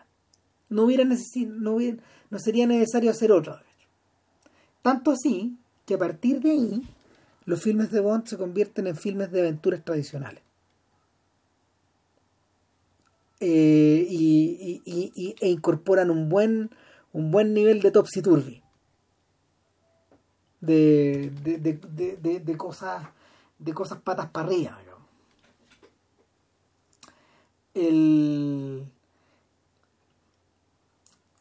En ese sentido, Nolan, otra vez pensando, pensando en meta, empezando con lógica meta, llega a la conclusión que no necesita eso. que su película no necesita eso. Que el, que, lo que, a ver, que lo que necesita, y por eso me refería yo a los arquetipos hitchcockianos, es que sus personajes en, en este mundo, a ver, en este mundo que él imagina, que es un mundo de autómatas básicamente, donde cada uno hace su propia, cada uno desempeña su propio papel en este ballet, eh, este ballet donde los personajes terminan bailando consigo mismos que es lo que le ocurre al protagonista. En, una, en una escena donde, donde Nolan está citando a Inception además. Eh, en este ballet no en este ballet lo que tú necesitas articular es la combinatoria, no las emociones. Tenet no es una película acerca de las emociones. De hecho, es interesante la forma en que está construido el protagonista. Eh, o sea, el, la palabra hay, hay, una palabra que hay una palabra que es recurrente. Standard Operating Procedure. SOP. Y, y el SOP muchas veces lo, lo, lo, lo ¿cómo se llama? Lo, los motiva a hacer cosas o los vincula o los, o los desvincula, eh, casi, casi por encima de sus potenciales o posibles motivaciones. El Standard Operating Procedure, finalmente, es la motivación en sí, lo que mueve esta máquina. A ver, bueno, de hecho, la, y que al mismo tiempo la palabra Tenet no solamente está porque el hecho de, que Tenet es un palíndromo, de que habla del futuro del pasado en ambos sentidos. Aquí es el nombre de la organización que, supuestamente contrata a nuestro, a nuestro protagonista. Tenet también se usa como en el sentido de un, mandato. Exacto. es, el, significado principal. Eh, eh, claro, un Tenet, estos, estos son los mandatos, estas son las reglas que no podéis violar. Entonces, el estándar, el estándar, eh, Operation Procedure, el, básicamente en la, en la, operacionalización de, del Tenet o de los Tenet, que suelen ser, eh, que rara vez se las hace explícito, pero que sin embargo es, eh, pero es interesante que en el fondo la película hace explícito la importancia del Tenet, la importancia del, procedimiento estándar, pero al mismo tiempo nuestro protagonista por lo menos dos veces va corre la corre la corre la milla extra más allá los viola de los mandatos y los viola ¿cachai? solo poner un ejemplo. Uno, al principio, cuando él, sin tener ningún deber de hacerlo, impide que las bombas maten al público, digamos, adormecido, ¿cachai? En la escena del teatro en Kiev. Para empezar, él no tenía por qué hacer eso. No se esperaba de él que hiciera eso. O sea, este es un personaje que, el, que cuya contextura, ¿cachai? cuya armadura es de una armadura fría, de un funcionario que cumple su y qué sé yo, pero que al mismo tiempo tiene actitudes caballerescas heroicas. Y la otra, naturalmente, es todo el esfuerzo que se desgasta en tratar de salvar a Kat, a el, personaje de Elizabeth Debitsky, la esposa eh, tiranizada, digamos, violentada permanentemente por el personaje protagonista de la película, por, este, este, este malo de Bond de caricatura casi, aunque está muy bien construido, que es el personaje de Kenneth Branagh. Entonces, el, eh, es interesante esto de que la, en la fachada, digamos, que efectivamente los personajes actúan de manera más bien, entre comillas, aparentemente maquinal, o impulsados por reglas que son aludidas pero no necesariamente enunciadas, pero que sin embargo en la, práctica nuestro héroe sí actúa, sí se sale de esos códigos. Sí. Y por lo menos, por lo menos dos veces, con esas dos pues, puede que haya más. No, hay más, hay más, hay más momentos. Ahí son como tres o cuatro. Ya. Eh, pero el, el fondo de la cuestión o sea, de, de hecho, uno de esos impulsos es lo que lo termina lanzando hacia el otro lado. Hacia contrarreloj. Claro, cuando decide salvar a la mujer cuando, cuando después, que, después de que le hirieron. Claro. Entonces, no, no. Bueno, atravesamos. This is cowboy shit. O sea, cuando, cuando dice, puta, esta weá de cowboy, bueno, no, me meto acá, dice. ¿Reconociste al actor de que hace de Ives? Mira, lo reconocí en un momento, pero ahora se me olvidó olvidar. pero si lo lo reconocí. Lo que pasa es que ese, ese, actor, un, ese actor un verdadero camaleón, se llama Aaron Taylor. Sí. Eh, Aaron Taylor Johnson, creo que es un apellido compuesto. Y que él, él es Kikaz, para empezar. Sí. Eh, yo, no, yo, yo, vi Kikaz y me, me, entretuve mucho esa porquería, entendiendo la porquería, pero ni, ni, por, ni por asomo se me ocurría que es el mismo actor. Y menos lo reconocí todavía cuando él, es Bronsky, en, el, Ana Karenina con Kira Knightley, de Joe Wright. Que ese es como el papel, ese es como el papel más, ¿cómo se llama? Que, tiene, que le han dado que tiene más carne.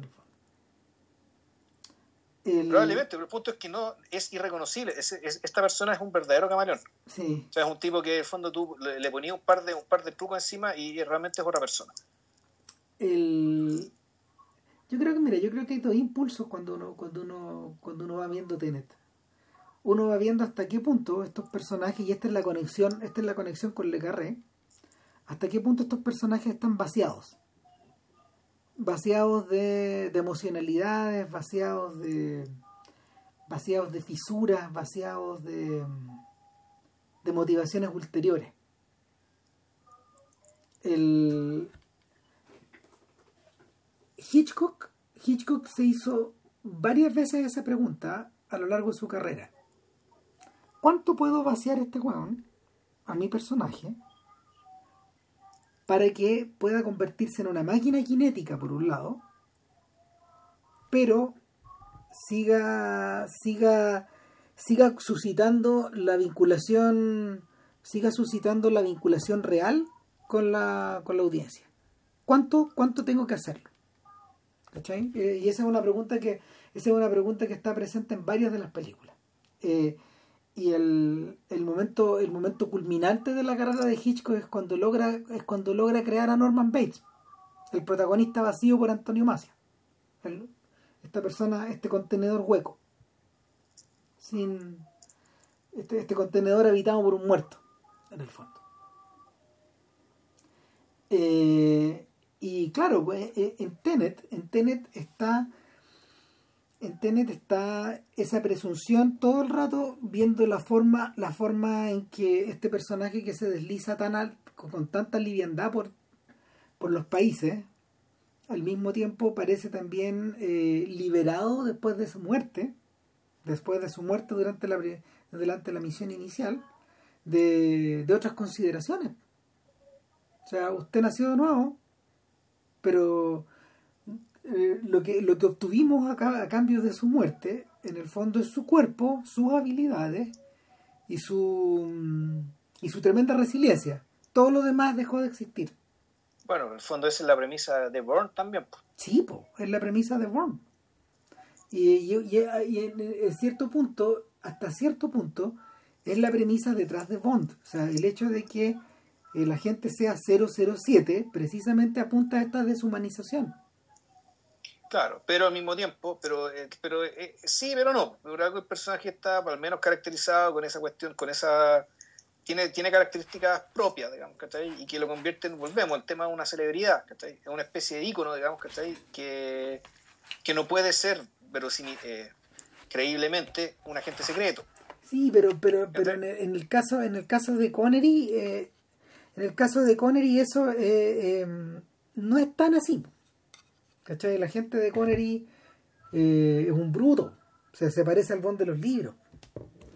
Y eh, lo que pasa es que además con cuando, cuando nos referimos a Bond cargamos con todos los otros Bond que están por detrás y ese es el tema entonces en ese sentido estamos permanentemente refiriendo al, referirnos a Bond incluso nos estamos refiriendo a Timothy Dalton o sea incluso funciona así la cuestión entonces eh, bueno eso por un lado pero por otro lado por otro lado eh, está, eh, está, esto que dicen en algún momento, ya no me acuerdo quién lo dice.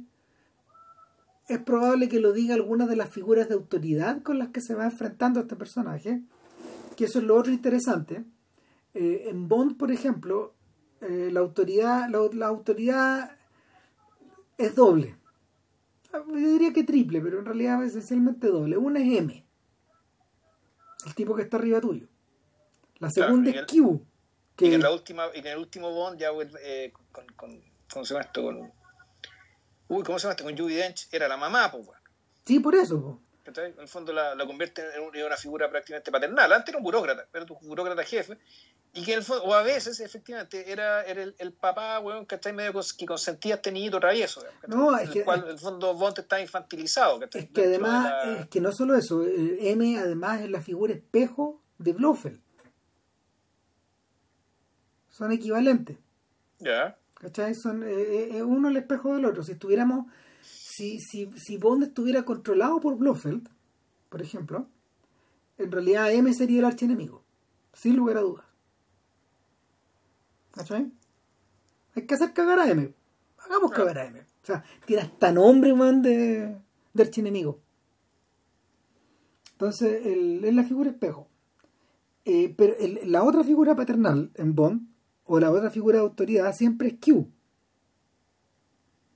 Ahora, es la figura, es la figura paternal que es cuestionada, cuestionada y cuestionable. ¿Cachai? Que es el ayudista, finalmente. Y la, la, tercera figura, la tercera figura es Felix Leiter. Esas son las tres figuras del, del mito de Bond, que están, que de alguna manera tienen alguna influencia sobre el personaje. Felix Leiter, que viene a ser para algunos una especie como de Bond americano, pero para otros es, el burócrata sin rostro, el burócrata, el burócrata final, sin rostro, el tipo que el tipo que el tipo que te entrega el sobre, el tipo que te da el nombre del, sujeto que tienes que atrapar, eh, el tipo que te da la dirección donde te tienes que penetrar, etcétera. Sí, pero además el burócrata de los verdaderos jefes de esta weá, que puta, que es que es la seguridad estadounidense. Exactamente, por eso, por eso es tan importante Felix Leiter. Claro.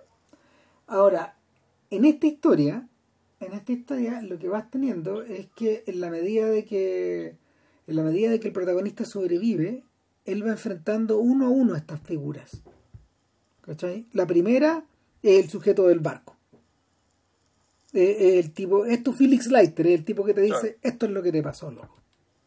Cortaste los lazos después de esto. O sea, ya no hay familia, ya no hay agencia, ya no hay nacionalidad. Estamos a esos niveles. Eh, la segunda figura es Michael Caine, Crosby. Que, que hace su que hace su aparición ritual en cada película de Nolan. Sí. Ojo, entre medio está Prilla. Es que no, espérate, Crosby, es- Crosby, Crosby, ¿cómo se llama? Es antes que Prilla, Mm, No, ¿no?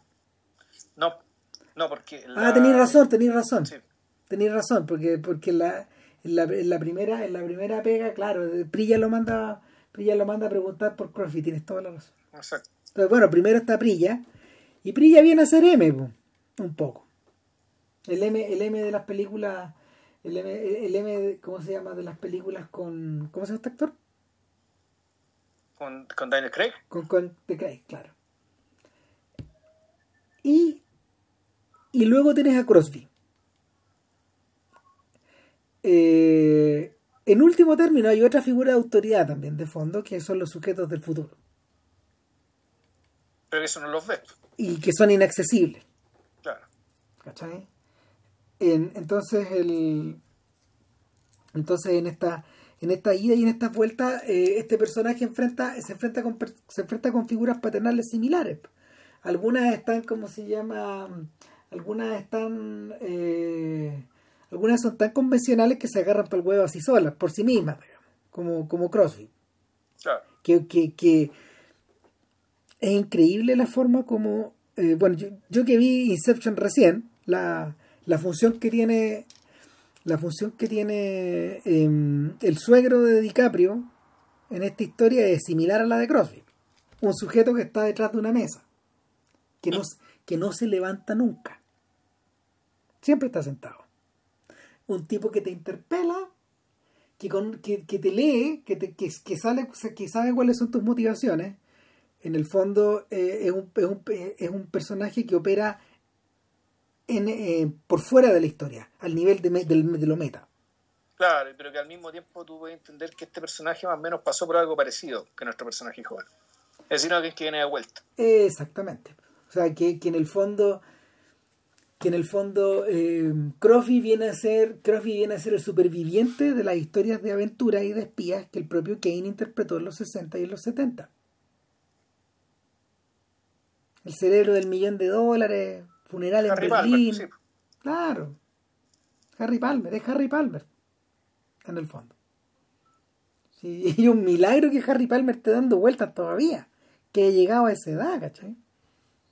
Ahora, volvemos a esta idea del hombre, insisto en el hombre sentado detrás de un escritorio, que es lo que es, es la matriz de todos los sketches de, de, Monty Python. de John Cleese en Monty Python, sí. claro, que te dice, no, si, mi rango no es muy grande.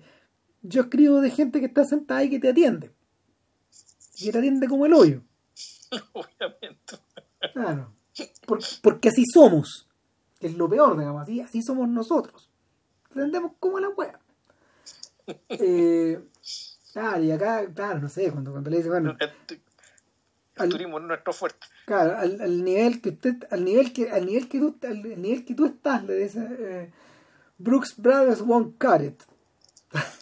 no, no podía andar con, no podía andar con un Brooks Brothers, no güey. Anda, anda, pensé que, pensé que estaba con poco presupuesto, no, se, y le, y le tira su tarjeta negra y claro. Sin salva el mundo, después, después, después, después ajustamos cuentas. Claro, ahí, ahí, se están riendo de Bond también, otra vez. Claro. claro entonces, entonces el, en, en, esa lógica que eh, cuando llegamos, cuando llegamos por fin a la escena con la científica, que no me acuerdo si está antes o después, tampoco lo mismo. no, está, está, al principio. Claro. Apenas se baja, apenas... Eh, o sea, apenas le dan su misión, está escondido un tiempo en los molinos de viento ahí en Noruega, mm. y ahí le explican, ¿cachai? y ahí es donde le explican de inmediato ¿cachai? El, ¿cómo se llama esto? el tema de las balas invertidas, y con la aleación de metal es que llega a la India. Claro, total que bueno, en la, en la medida de que vaya en la medida de que vaya avanzando en la historia, en Tenet al mismo tiempo va a ir retrocediendo. Es decir, ciertas cosas que te, hacían, te hicieron sentido de una forma empiezan a hacer sentido de otra. Hay gente que se empieza a confundir mucho. Yo creo que es deliberado. Eh, la idea de hacer 10, 12, 14 escenas de exposición apunta precisamente a comentar nuevamente en el meta de que weón que saque celular en esta película o que, o que ponga stop en esta película para levantarse, no sé, a tomar un vaso de agua, va a tener que devolverse un rato. No, pero además hay otra cosa. Sí, en el fondo también es para hacerse cargo de, otras críticas que le hicieron a Nolan en otras películas, que, efectivamente las escenas expositivas eran demasiado largas, que las películas se demoraban demasiado en empezar. El, y es una crítica que para mí es un disparate, digamos, que en el fondo, puta, está bien que Inception, la misión real de Inception empieza bien tarde. Porque volvemos, eso lo dijimos en su momento, Si en la medida que estáis quería agregar la carta al naipe y queréis contar historias nuevas, tenéis que explicar la lógica en la que va a funcionar esta historia. Y tenéis que tomarte ese, tiempo. Pero luego, además, en todas las películas de aventuras, la misión empieza en el cuarto acto. En todas. En todas. Si que, está, si que empieza antes, la agua está mal hecha y no y no funciona y no y no funca ese es una de las yo creo que yo creo que el mejor experimento al respecto eh, y volvemos al meta eh, Inglorious Busters donde Tarantino en vez de en vez de en vez de plegarse a los doce del patíbulo a la pata de la cueca y a meter la aventura en el cuarto acto lo que hizo en el fondo fue fracturar la fue fracturar la estructura narrativa y narró distintas aventuras adentro de la misma película. Pero pero el pero ese, ese es como la excepción que te confirma esta regla. O sea en, todas las películas te tienes que demorar en empezar. Si la, la gracia acá la gracia acá es que no la parece también además estar bueno la gente que ha visto esta película en un cine suma una dificultad extra la mezcla de sonido la mezcla de sonido eh, en, de, de Tenet en los cines está hecha con la misma lógica que la mezcla de sonido de Dunkerque. De tal forma que hay diálogos que están aplastados por la banda sonora. Y están deliberadamente aplastados. De hecho, uno podría incluso pensar que Nolan diseña esta weá para que no la escuches. Para que se te vayan esos detalles. O sea, como, como, como un, es una especie como de acto de equilibrismo donde en el fondo no necesitas estar permanentemente eh, preocupado de eh, los 20 centímetros que separan tu paso del anterior a 100 metros de altura. De lo que tienes que preocuparte es del viento, de lo que tienes que preocuparte es del balance, de lo que tienes que preocupar que preocuparte es de tu propia tranquilidad. Son otros los elementos que están en juego acá, en, en Tenet. No el total conocimiento de una trama. Eh, el, yo creo que ahí está haciendo referencia a este cáncer que hay ahora, pues, de, de la necesidad de estar sabiendo permanentemente lo que pasa en todo momento en las películas de superhéroes. Para poder conseguir ese efecto, los pelotudos han disminuido la complejidad de esas películas hasta niveles de jardín infantil. Ahora, yo creo que aquí yo creo que se dan un poco al chancho eh, haciendo aquí yo creo que lo que termina generándose en realidad es que la historia matriz es muy simple pero al mismo tiempo el, lo, lo, contado de otra manera o los, las variantes en juego de la historia es complejo y es confuso pero sin embargo es muy fácil escindirla una cosa de la otra. Y eso para, y eso para mí es un defecto no para mí es una virtud. ¿Ah? para mí es una, virtud. no, para mí no. Yo creo que el, el, en, Inception, en cambio, está mucho mejor integrado. Porque en Inception, tú que en Inception tú necesitabas, tú necesitabas conocer exactamente los cuatro rincones del cuadrilátero para poder pelear, para poder armar la pelea de box. Claro, pero cuando la cuestión es, pero al mismo tiempo, cuando tú tienes una película tan escindida, tú en fondo puedes en un momento ya sabes que olvidarte de la web. Y puedes decir, sabes que voy a apagar esta parte de la película y me voy a guiar por el terreno que conozco y la cuestión igual va a funcionar. Pero si para eso es, Pero no, yo creo que, yo creo que no. La idea es igual, eh, la, idea vale exigirle un poco más al cerebro, digamos, exigirle un poco más al, eh, es exigirla, exigirse uno mismo para captar la película en su integridad. Digamos, si tú, si una película tiene tan, su, por decirlo, su superestructura es tan compleja y su estructura es tan simple, y llega un momento en que tenéis que desconectarte de una cosa para poder seguir, no te estáis viendo toda la película. Está ahí, está, está, la cuestión cogida. Funciona igual, pero cogida. Eso creo que Inception, y, por eso yo creo que Inception al revés, está mucho mejor integrada, digamos, en todas sus dimensiones, y por eso es mejor película. o sea, lo que pasa es que lo que pasa es que Inception es una comida como de cuatro platos. Esto es un entremés. Claro, pero mismo, pero duran más o menos lo mismo. Da lo mismo, da lo mismo. la cantidad de plata gastada es, lo mismo, sino mayor. No es mayor. Y yo creo que, yo creo que claro, las ambiciones en el sentido de Nolan eran superiores, incluso. Entonces. Sí. Pero no, igual no quita el hecho de que Tenet sigue funcionando y funcionando muy bien. Ahora, otra cosa que yo lamenté mucho de la película es que si hubiera sido un Tenet de verdad, la película debió haber terminado en el teatro. Tipo.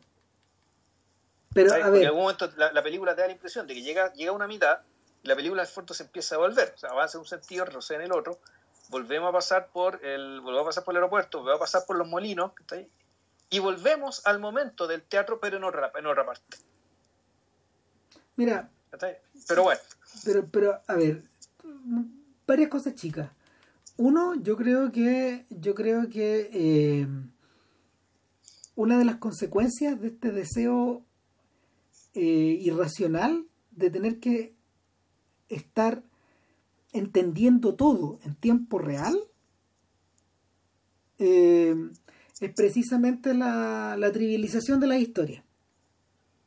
Por otro lado, y esto, esto, esto, esto yo, yo, yo, yo siento que es mandatorio, para mí es la primera regla de todas, en la narración. No tenéis que entender todo. ¿Quién ha dicho que uno tiene que entender todo mientras va viendo una película? Nunca es así. Nunca es así. Me acordé ahora del dibujito que le hace Arthur o, DiCaprio a, Ariadne en Inception. Es un proceso que es recursivo, está ocurriendo en el tiempo y en el espacio. Y bueno, ahora podemos meter al cerebro, en la medida de que el cerebro va procesando los datos eh, de la exteriores y va creando la realidad en nuestras cabezas eh, hay unas diferencias microtemporales. Vamos por detrás siempre. Es decir, la comprensión, la comprensión del presente siempre se hace en términos de pasado. O sea, eh, los, estímulos, los estímulos eléctricos de la cabeza funcionan de esa manera. Eh, vas construyendo sobre, vas construyendo el presente y, las, y las perspectivas de guion que hay hacia el futuro es decir, lo que yo espero que suceda después de esta conversación, lo que yo espero que suceda después que me duerma, etcétera, los, va, los vas construyendo siempre en términos de pasado, siempre en términos de pasado. Es decir, vas pisando. Eh, ¿Cómo explicarlo? Vais por la playa y vais pisando tus propias huellas. Y en esa medida de que vas pisando tus propias huellas, vas asimilando la realidad. Entonces, eh, pretender que uno puede, que uno tiene que ir entendiendo todo mientras va viendo la película en tiempo real es falso. De hecho, para eso son las estructuras dramáticas. Las estructuras dramáticas tienen esa forma para aumentar tu conocimiento de la trama ex post. Es así. Sí, no, está bien, sin punto, no hay que entender todo. Lo que pasa es que aquí llega un momento en que tenéis que pagar la, la, ya el fondo de lo que la película se trata, en algún momento tú dices, ¿sabes qué? Esto ya no importa. Aquí lo que importa es, ¿lo logran? ¿No lo logran? En el fondo, las mismas, los mismos trucos, digamos, que las mismas lógicas de, de, estas películas, digamos, y donde todo lo demás, puta, claro, termina convirtiéndose en una, en una edulcoración y en una, puta, en un, básicamente, en un, y esto es importante, el en un espectáculo no, no visto antes, porque efectivamente la escena de la batalla, digamos que están los soldados corriendo para adelante, para atrás, con las armas que van para adelante, el edificio que explota dos veces al mismo tiempo, arriba y abajo.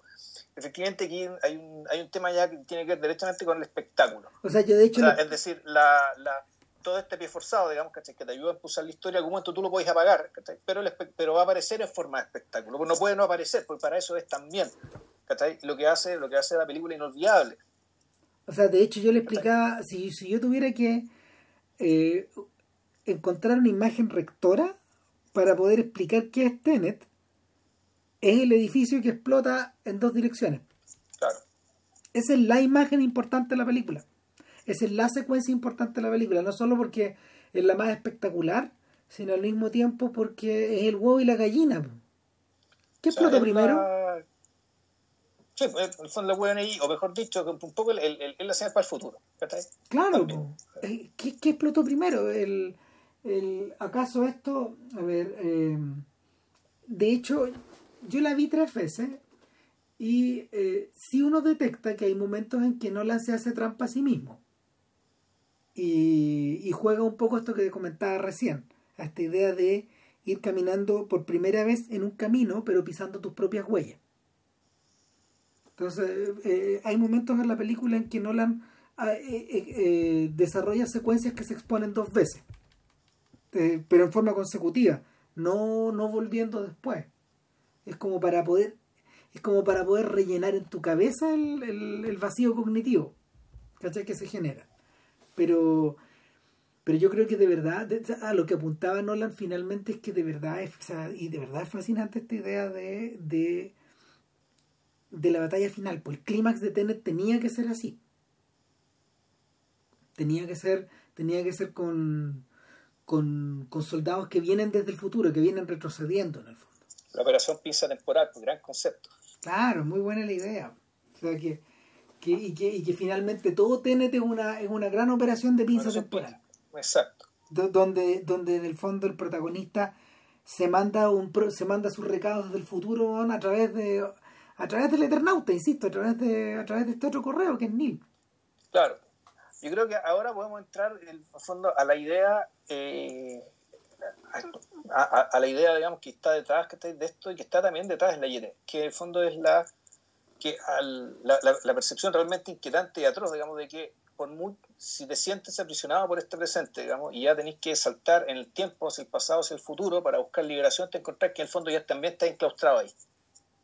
Que por lo tanto el ir y volver del pasado y el futuro en realidad no, no, no, es ninguna, no, es, no es ninguna escapatoria, sino con suerte una cárcel más grande pero al mismo tiempo más molesta porque el fondo te obliga a repetir todo digamos, para que todo vuelva a ser como tiene que ser. El, no sé, yo, yo pensaba en esto y me, acordaba siempre de la, de, la frase de Zizek, respecto de, estamos haciendo, eh, hacemos que vengan, que vengan los, eh, que vengan alienígenas, que se levanten los zombies, estamos inventando toda clase de ficciones, para no abordar el hecho de inventar ficciones que nos hablen de un futuro o de la posibilidad de vivir de otra manera. Y yo creo que la, el fondo, la, la, sensación de clausura y la clausura dentro de la clausura de estas historias que quieren escapar de la clausura también tiene que ver con eso. Sí. con la eh, incapacidad de pensar un futuro realmente distinto. ¿Por qué? Porque dentro del futuro que nos imaginamos también es una cárcel ese futuro. O sea, el cine dentro de, los valores que estamos ahora. Para, lo, para estos efectos, el cine de Nolan eh, es, solo otra, es solo otra expresión del agotamiento de la cultura que hemos estado observando desde hace varios años. Exacto. En el fondo, él, él quiere, él, él quiere yo creo que y él lo sabe porque es muy inteligente, él quiere inventar nuevas, más que inventar, quiere encontrar nuevas formas de entretener a la gente, con historias que involucren mayores complejidades, mayores elementos, ¿cachai? todo lo que se quiera, pero el fondo también se da cuenta que no, no se puede salir, que todavía no podemos salir. Y, finalmente yo creo que ese es el sentido de Tenet, hacer visible esto. O sea, hacer visible el dispositivo, porque, porque en esta fuga hacia adelante, donde, donde ya, donde Disney le metió, donde Disney le metió la pata al acelerador. Y, y, nos va a llenar de, y, nos, y, nos va a llenar de contenido. A, a, mm, ¿Cómo se llama? Nos va, nos, va, nos va a llenar de contenido en el futuro cercano a, niveles que los propios fans no van a poder procesar toda la cantidad de contenido. Eh, ni siquiera nosotros, los fans, imagínate. Entonces... Eh, no me cuentes entre ellos.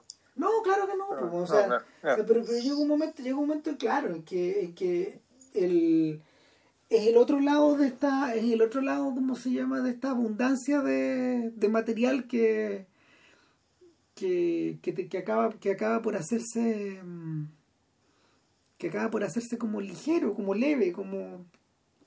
Claro, y, bueno, de hecho uno podría decir que no está consciente de eso porque la respuesta que viene del futuro, en el fondo, es un suicidio. Exacto. Porque en el fondo, en realidad, me imagino que todos vieron ya Tenet, así que en realidad, como saben, esto es una guerra contra el futuro, o mejor dicho, pelea desde el futuro.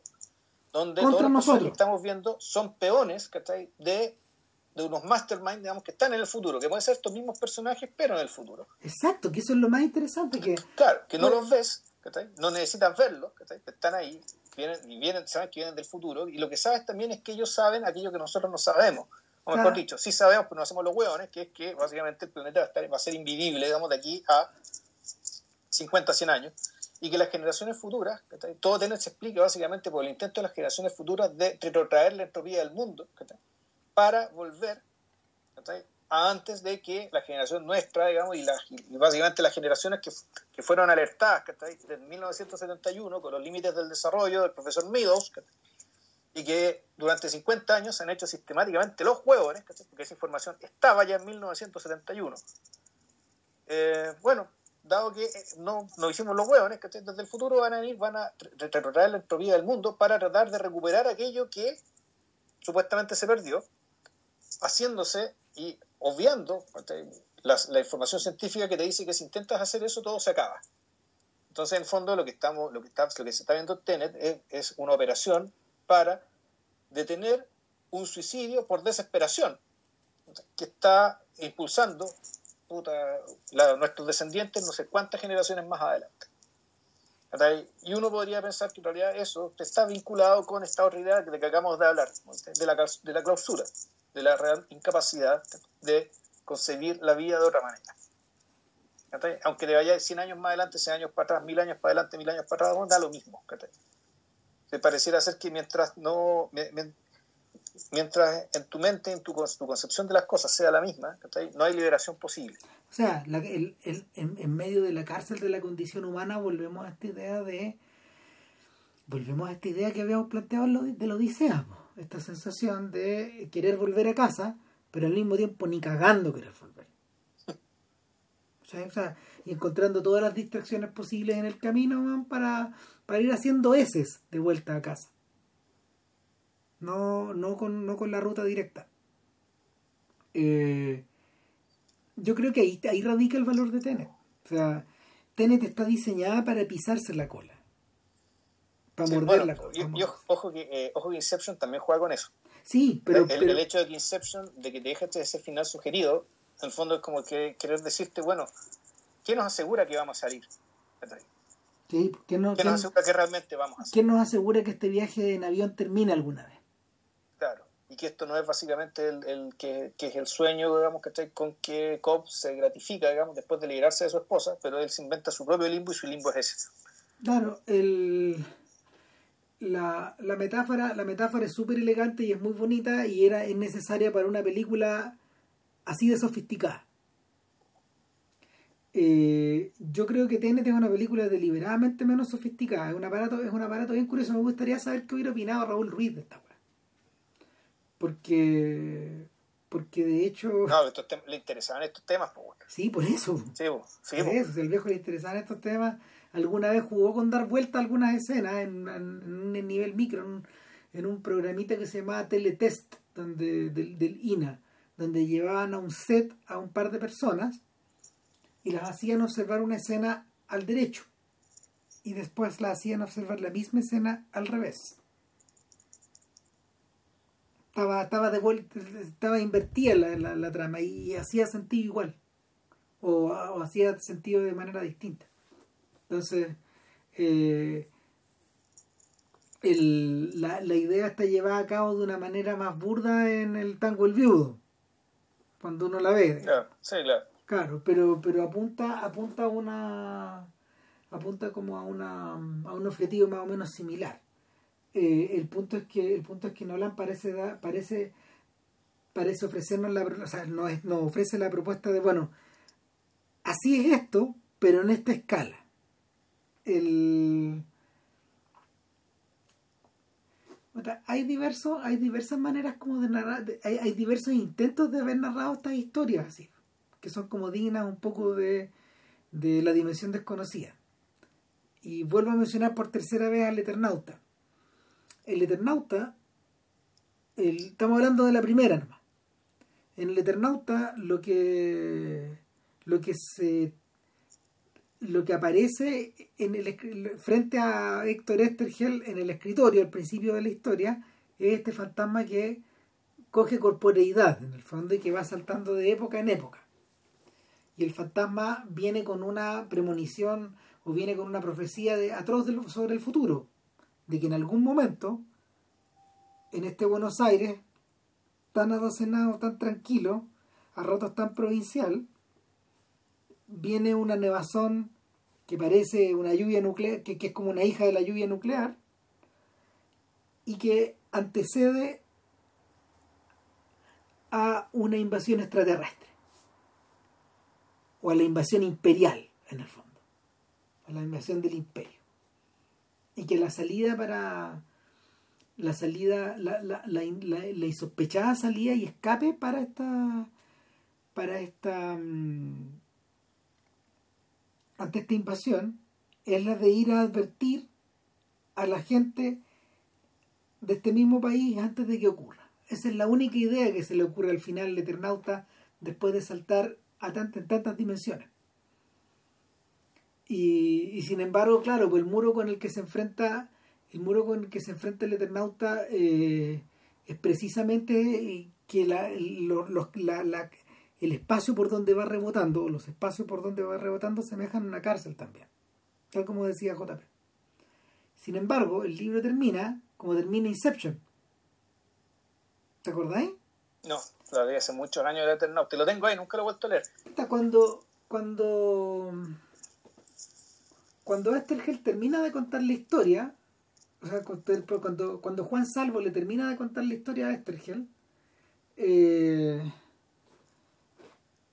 sale por la puerta, creo, no sé, o se desvanece y se va, y Estergel, desesperado, sale a la calle y se pregunta, ¿esto fue real?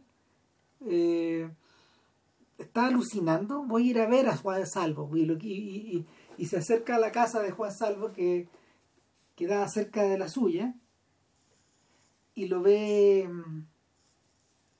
lo ve junto a todos los viejos del principio, junto a Favali, junto a su señora, junto a sus amigos, junto a su hija, etc. Los ve. Y, llega a la conclusión de que de alguna forma la, única, la única manera de. la única manera que encontró salvo de poder regresar a casa era. Era literalmente volviendo al antes. A, sabiendas de que, como presume Espergel, en el después todo se, todo se despedaza, todo se deshace. o sea, todo vuelve a empezar además. Claro. Volvemos, eternalismo. Claro. Y, y que no hay manera de pararlo. Entonces la pregunta, la pregunta atroz que se hace Estergel es cuándo viene el otro golpe. esa es la pregunta que... ¿Cuándo viene el otro golpe militar? A ver.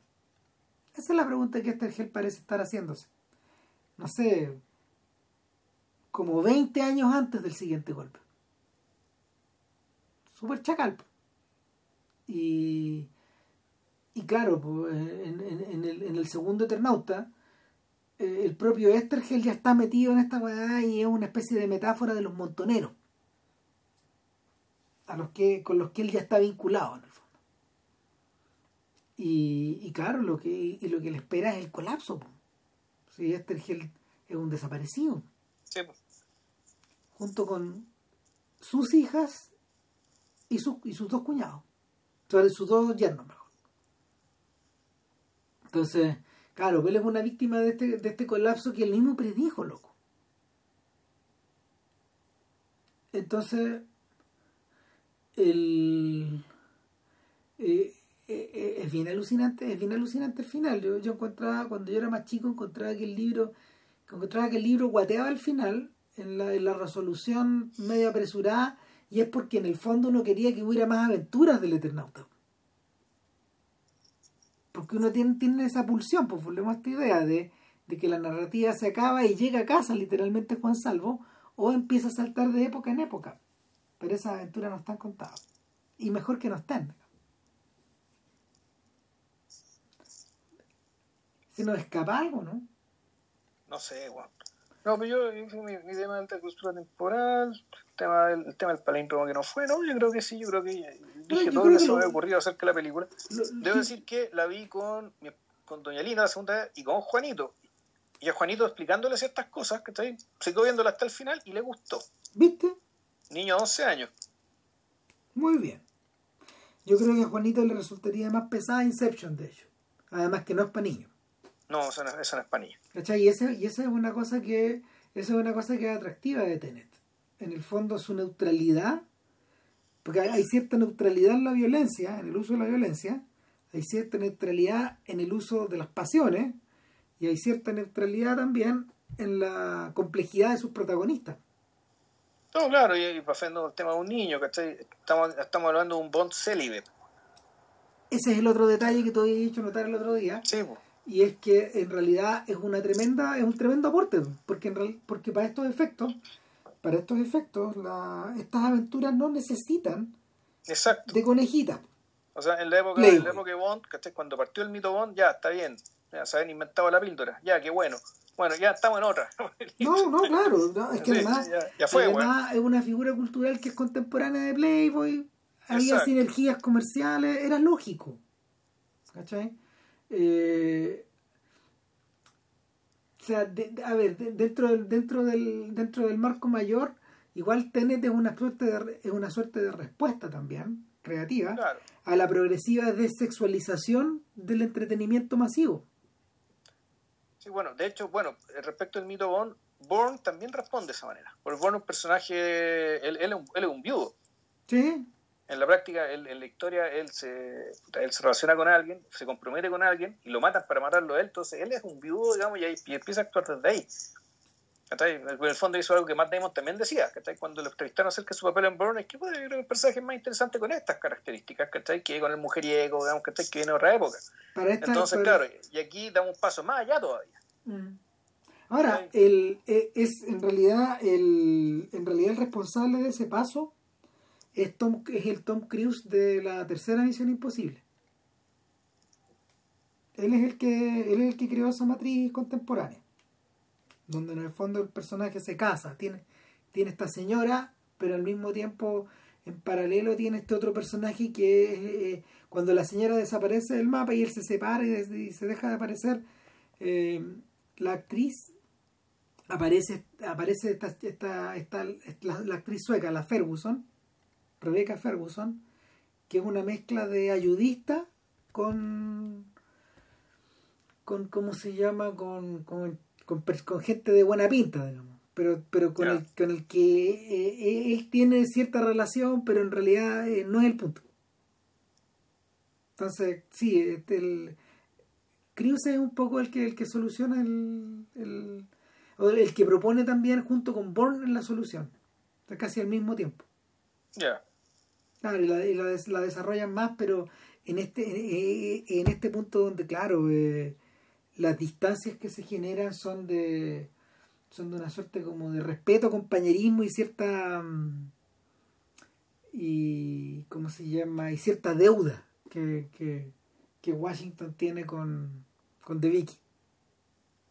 Porque es más eso, o hay, cierta hay cierta cosa como de, Sí, ah, bueno, en realidad la idea que se me iba y, y, y, y aquí, cuando en algún momento, cuando hablamos en, cuando hablamos en, sobre la RT, y, anunciamos que venía, que, íbamos a hablar de él, en algún momento tiré el tirolazo, digamos, que estoy respecto de que la verdadera película hermana de ah, esta es Ghost Story. Claro. ¿Por qué? Por la misma sensación de clausura, digamos, del tiempo atrapado, del mundo atrapado, del siglo atrapado. Y de eternalismo. Y que, el, que claro, que, nuestro, y que, este fantasma, digamos, que, que empieza a saltar en el tiempo, una vez que ya el tiempo suyo, digamos, se le agota de sentido, empieza a saltar en el tiempo y sin embargo tampoco puede escapar del tiempo.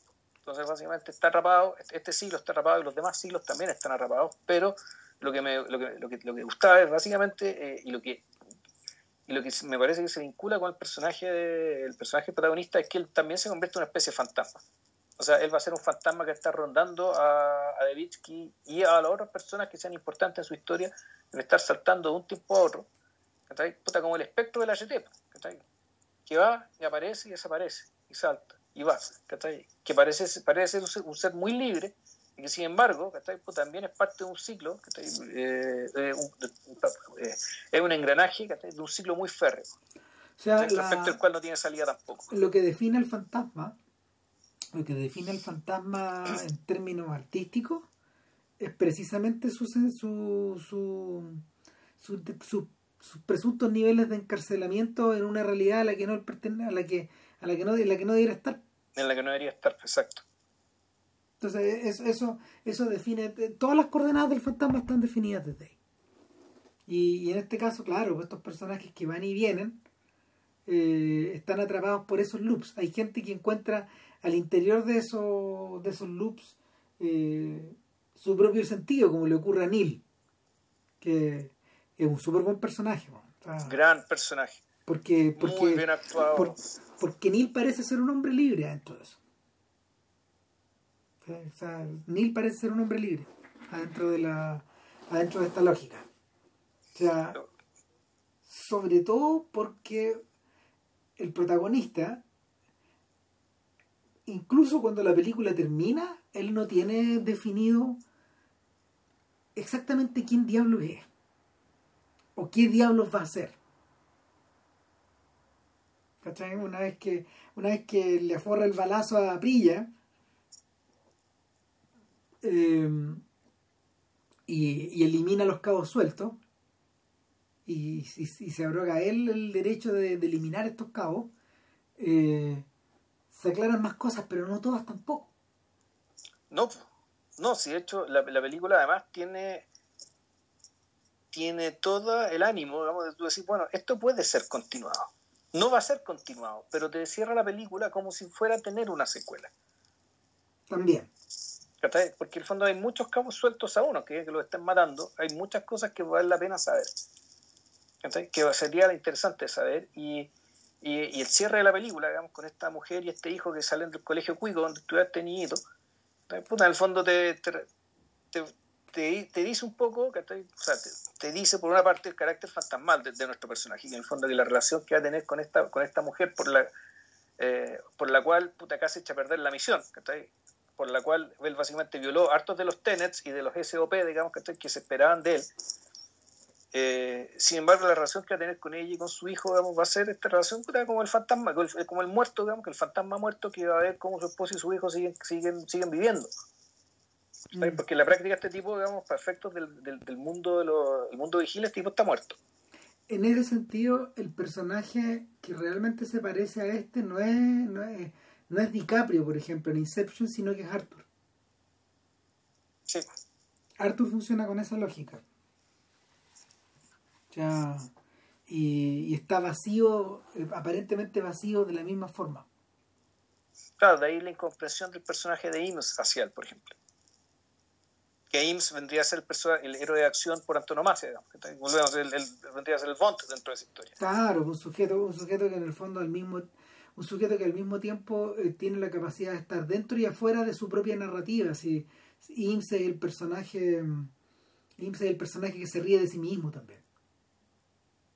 Sea, y, y, y por lo mismo él es capaz de realizar esas proezas.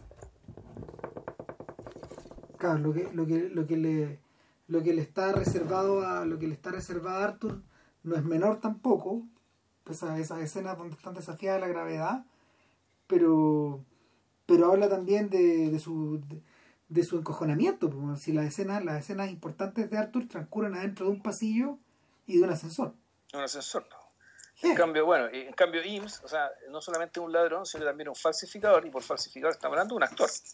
Exacto. No, eso, mira, eh, eh, en, ese sentido que los hermanos Nolan como que de verdad, de verdad me saco el sombrero en la forma en que los tipos diseñan los pisos de estas cosas. O sea, eh, en ese sentido si han, han hecho su tarea, su pega hitchcockiana. Porque Hitchcock trabajaba de esta forma esta weá. O sea, cuando, cuando, cuando Arthur besa a Ariadne en, en un momento de la en un momento de la película para distraer a los para distraer a estos sujetos que forman parte del subconsciente de, de Fisher eh, los personajes se abalanzan sobre ellos igual Y, y- ella le dice, no resultó. Y, y Arthur contesta, it was worth a try.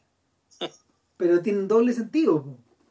Tiene el sentido de que eh, valió la pena intentarlo para distraer a esos sujetos, pero también valió la pena intentar darte un beso para sentirme como Bond durante un momento. ¿Cachai? Esas dos cosas funcionan a la vez. Entonces, y él está, está interpretado con un understatement, con una. con una. De una, de una manera casi sin esfuerzo, sin, sin hacer, sin hacer visible el chiste también. Está muy bien hecho. Eso. Está. Tenet. No, hay que ver Tenet, es buena. Yo, yo, es de lo bueno que yo vi este año. Sí, está bien tener, weón. Sí, buena, me buena, entretuvo un montón, weón, y da, da para pensar también. y debe haber sido de ver, verla en IMAX debe ser toda una experiencia cuando cuando haya que verla se verá de nuevo en IMAX o sea igual la quiero ver en, en un, en un formato grande si, si eh, Fue hecha para eso, pues, sí. o sea no lo desquiciado es que eh, Tenet está fotografiada completamente en IMAX entera Ahora, ¿por qué hay escenas en que se notan las barras negras arriba y abajo y en otras no? Eh, La, eh, yo, yo me fijé ahora, las escenas que involucran directamente a, a muchas escenas que involucran directamente al, al protagonista eran con barras arriba y abajo. eso es en IMAX Ya, O sea, la- lo que pasa es que el IMAX tiene una, una relación de aspecto que es distinta. Es como de 220. ya. Entonces debiera ser, debiera ser menos ancha.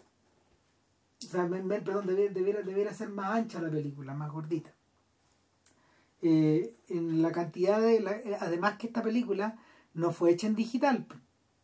Ninguna No. escena. Todo esto está, esto está editado en, en una máquina KEM, en una editora física. O sea, la película la editaron arriba en el mesón. Eh, ese, ese es un buen detalle. ¿eh? Eh, y es un detalle que, que todavía hermana, y que hermana aún más a Tarantino con Nolan. Ellos son los últimos, las últimas personas que siguen trabajando así. A ese nivel. Porque se lo pueden permitir también. O sea, hasta Spielberg ahora está traspasado al digital nomás. Porque la complejidad de ciertas cosas es muy grande y no hay energía tampoco. Entonces, ellos son los únicos que te- son los únicos que continúan. O sea, hay gente que se demoró más en, transferir en, en transferir esas energías a otras cosas. Pero estos bueno, siguen pensando en esos términos. Bueno, y la otra semana, ¿no? No sé, po. no sabemos nada. Ay, cachemos. Ahí vemos. Ya.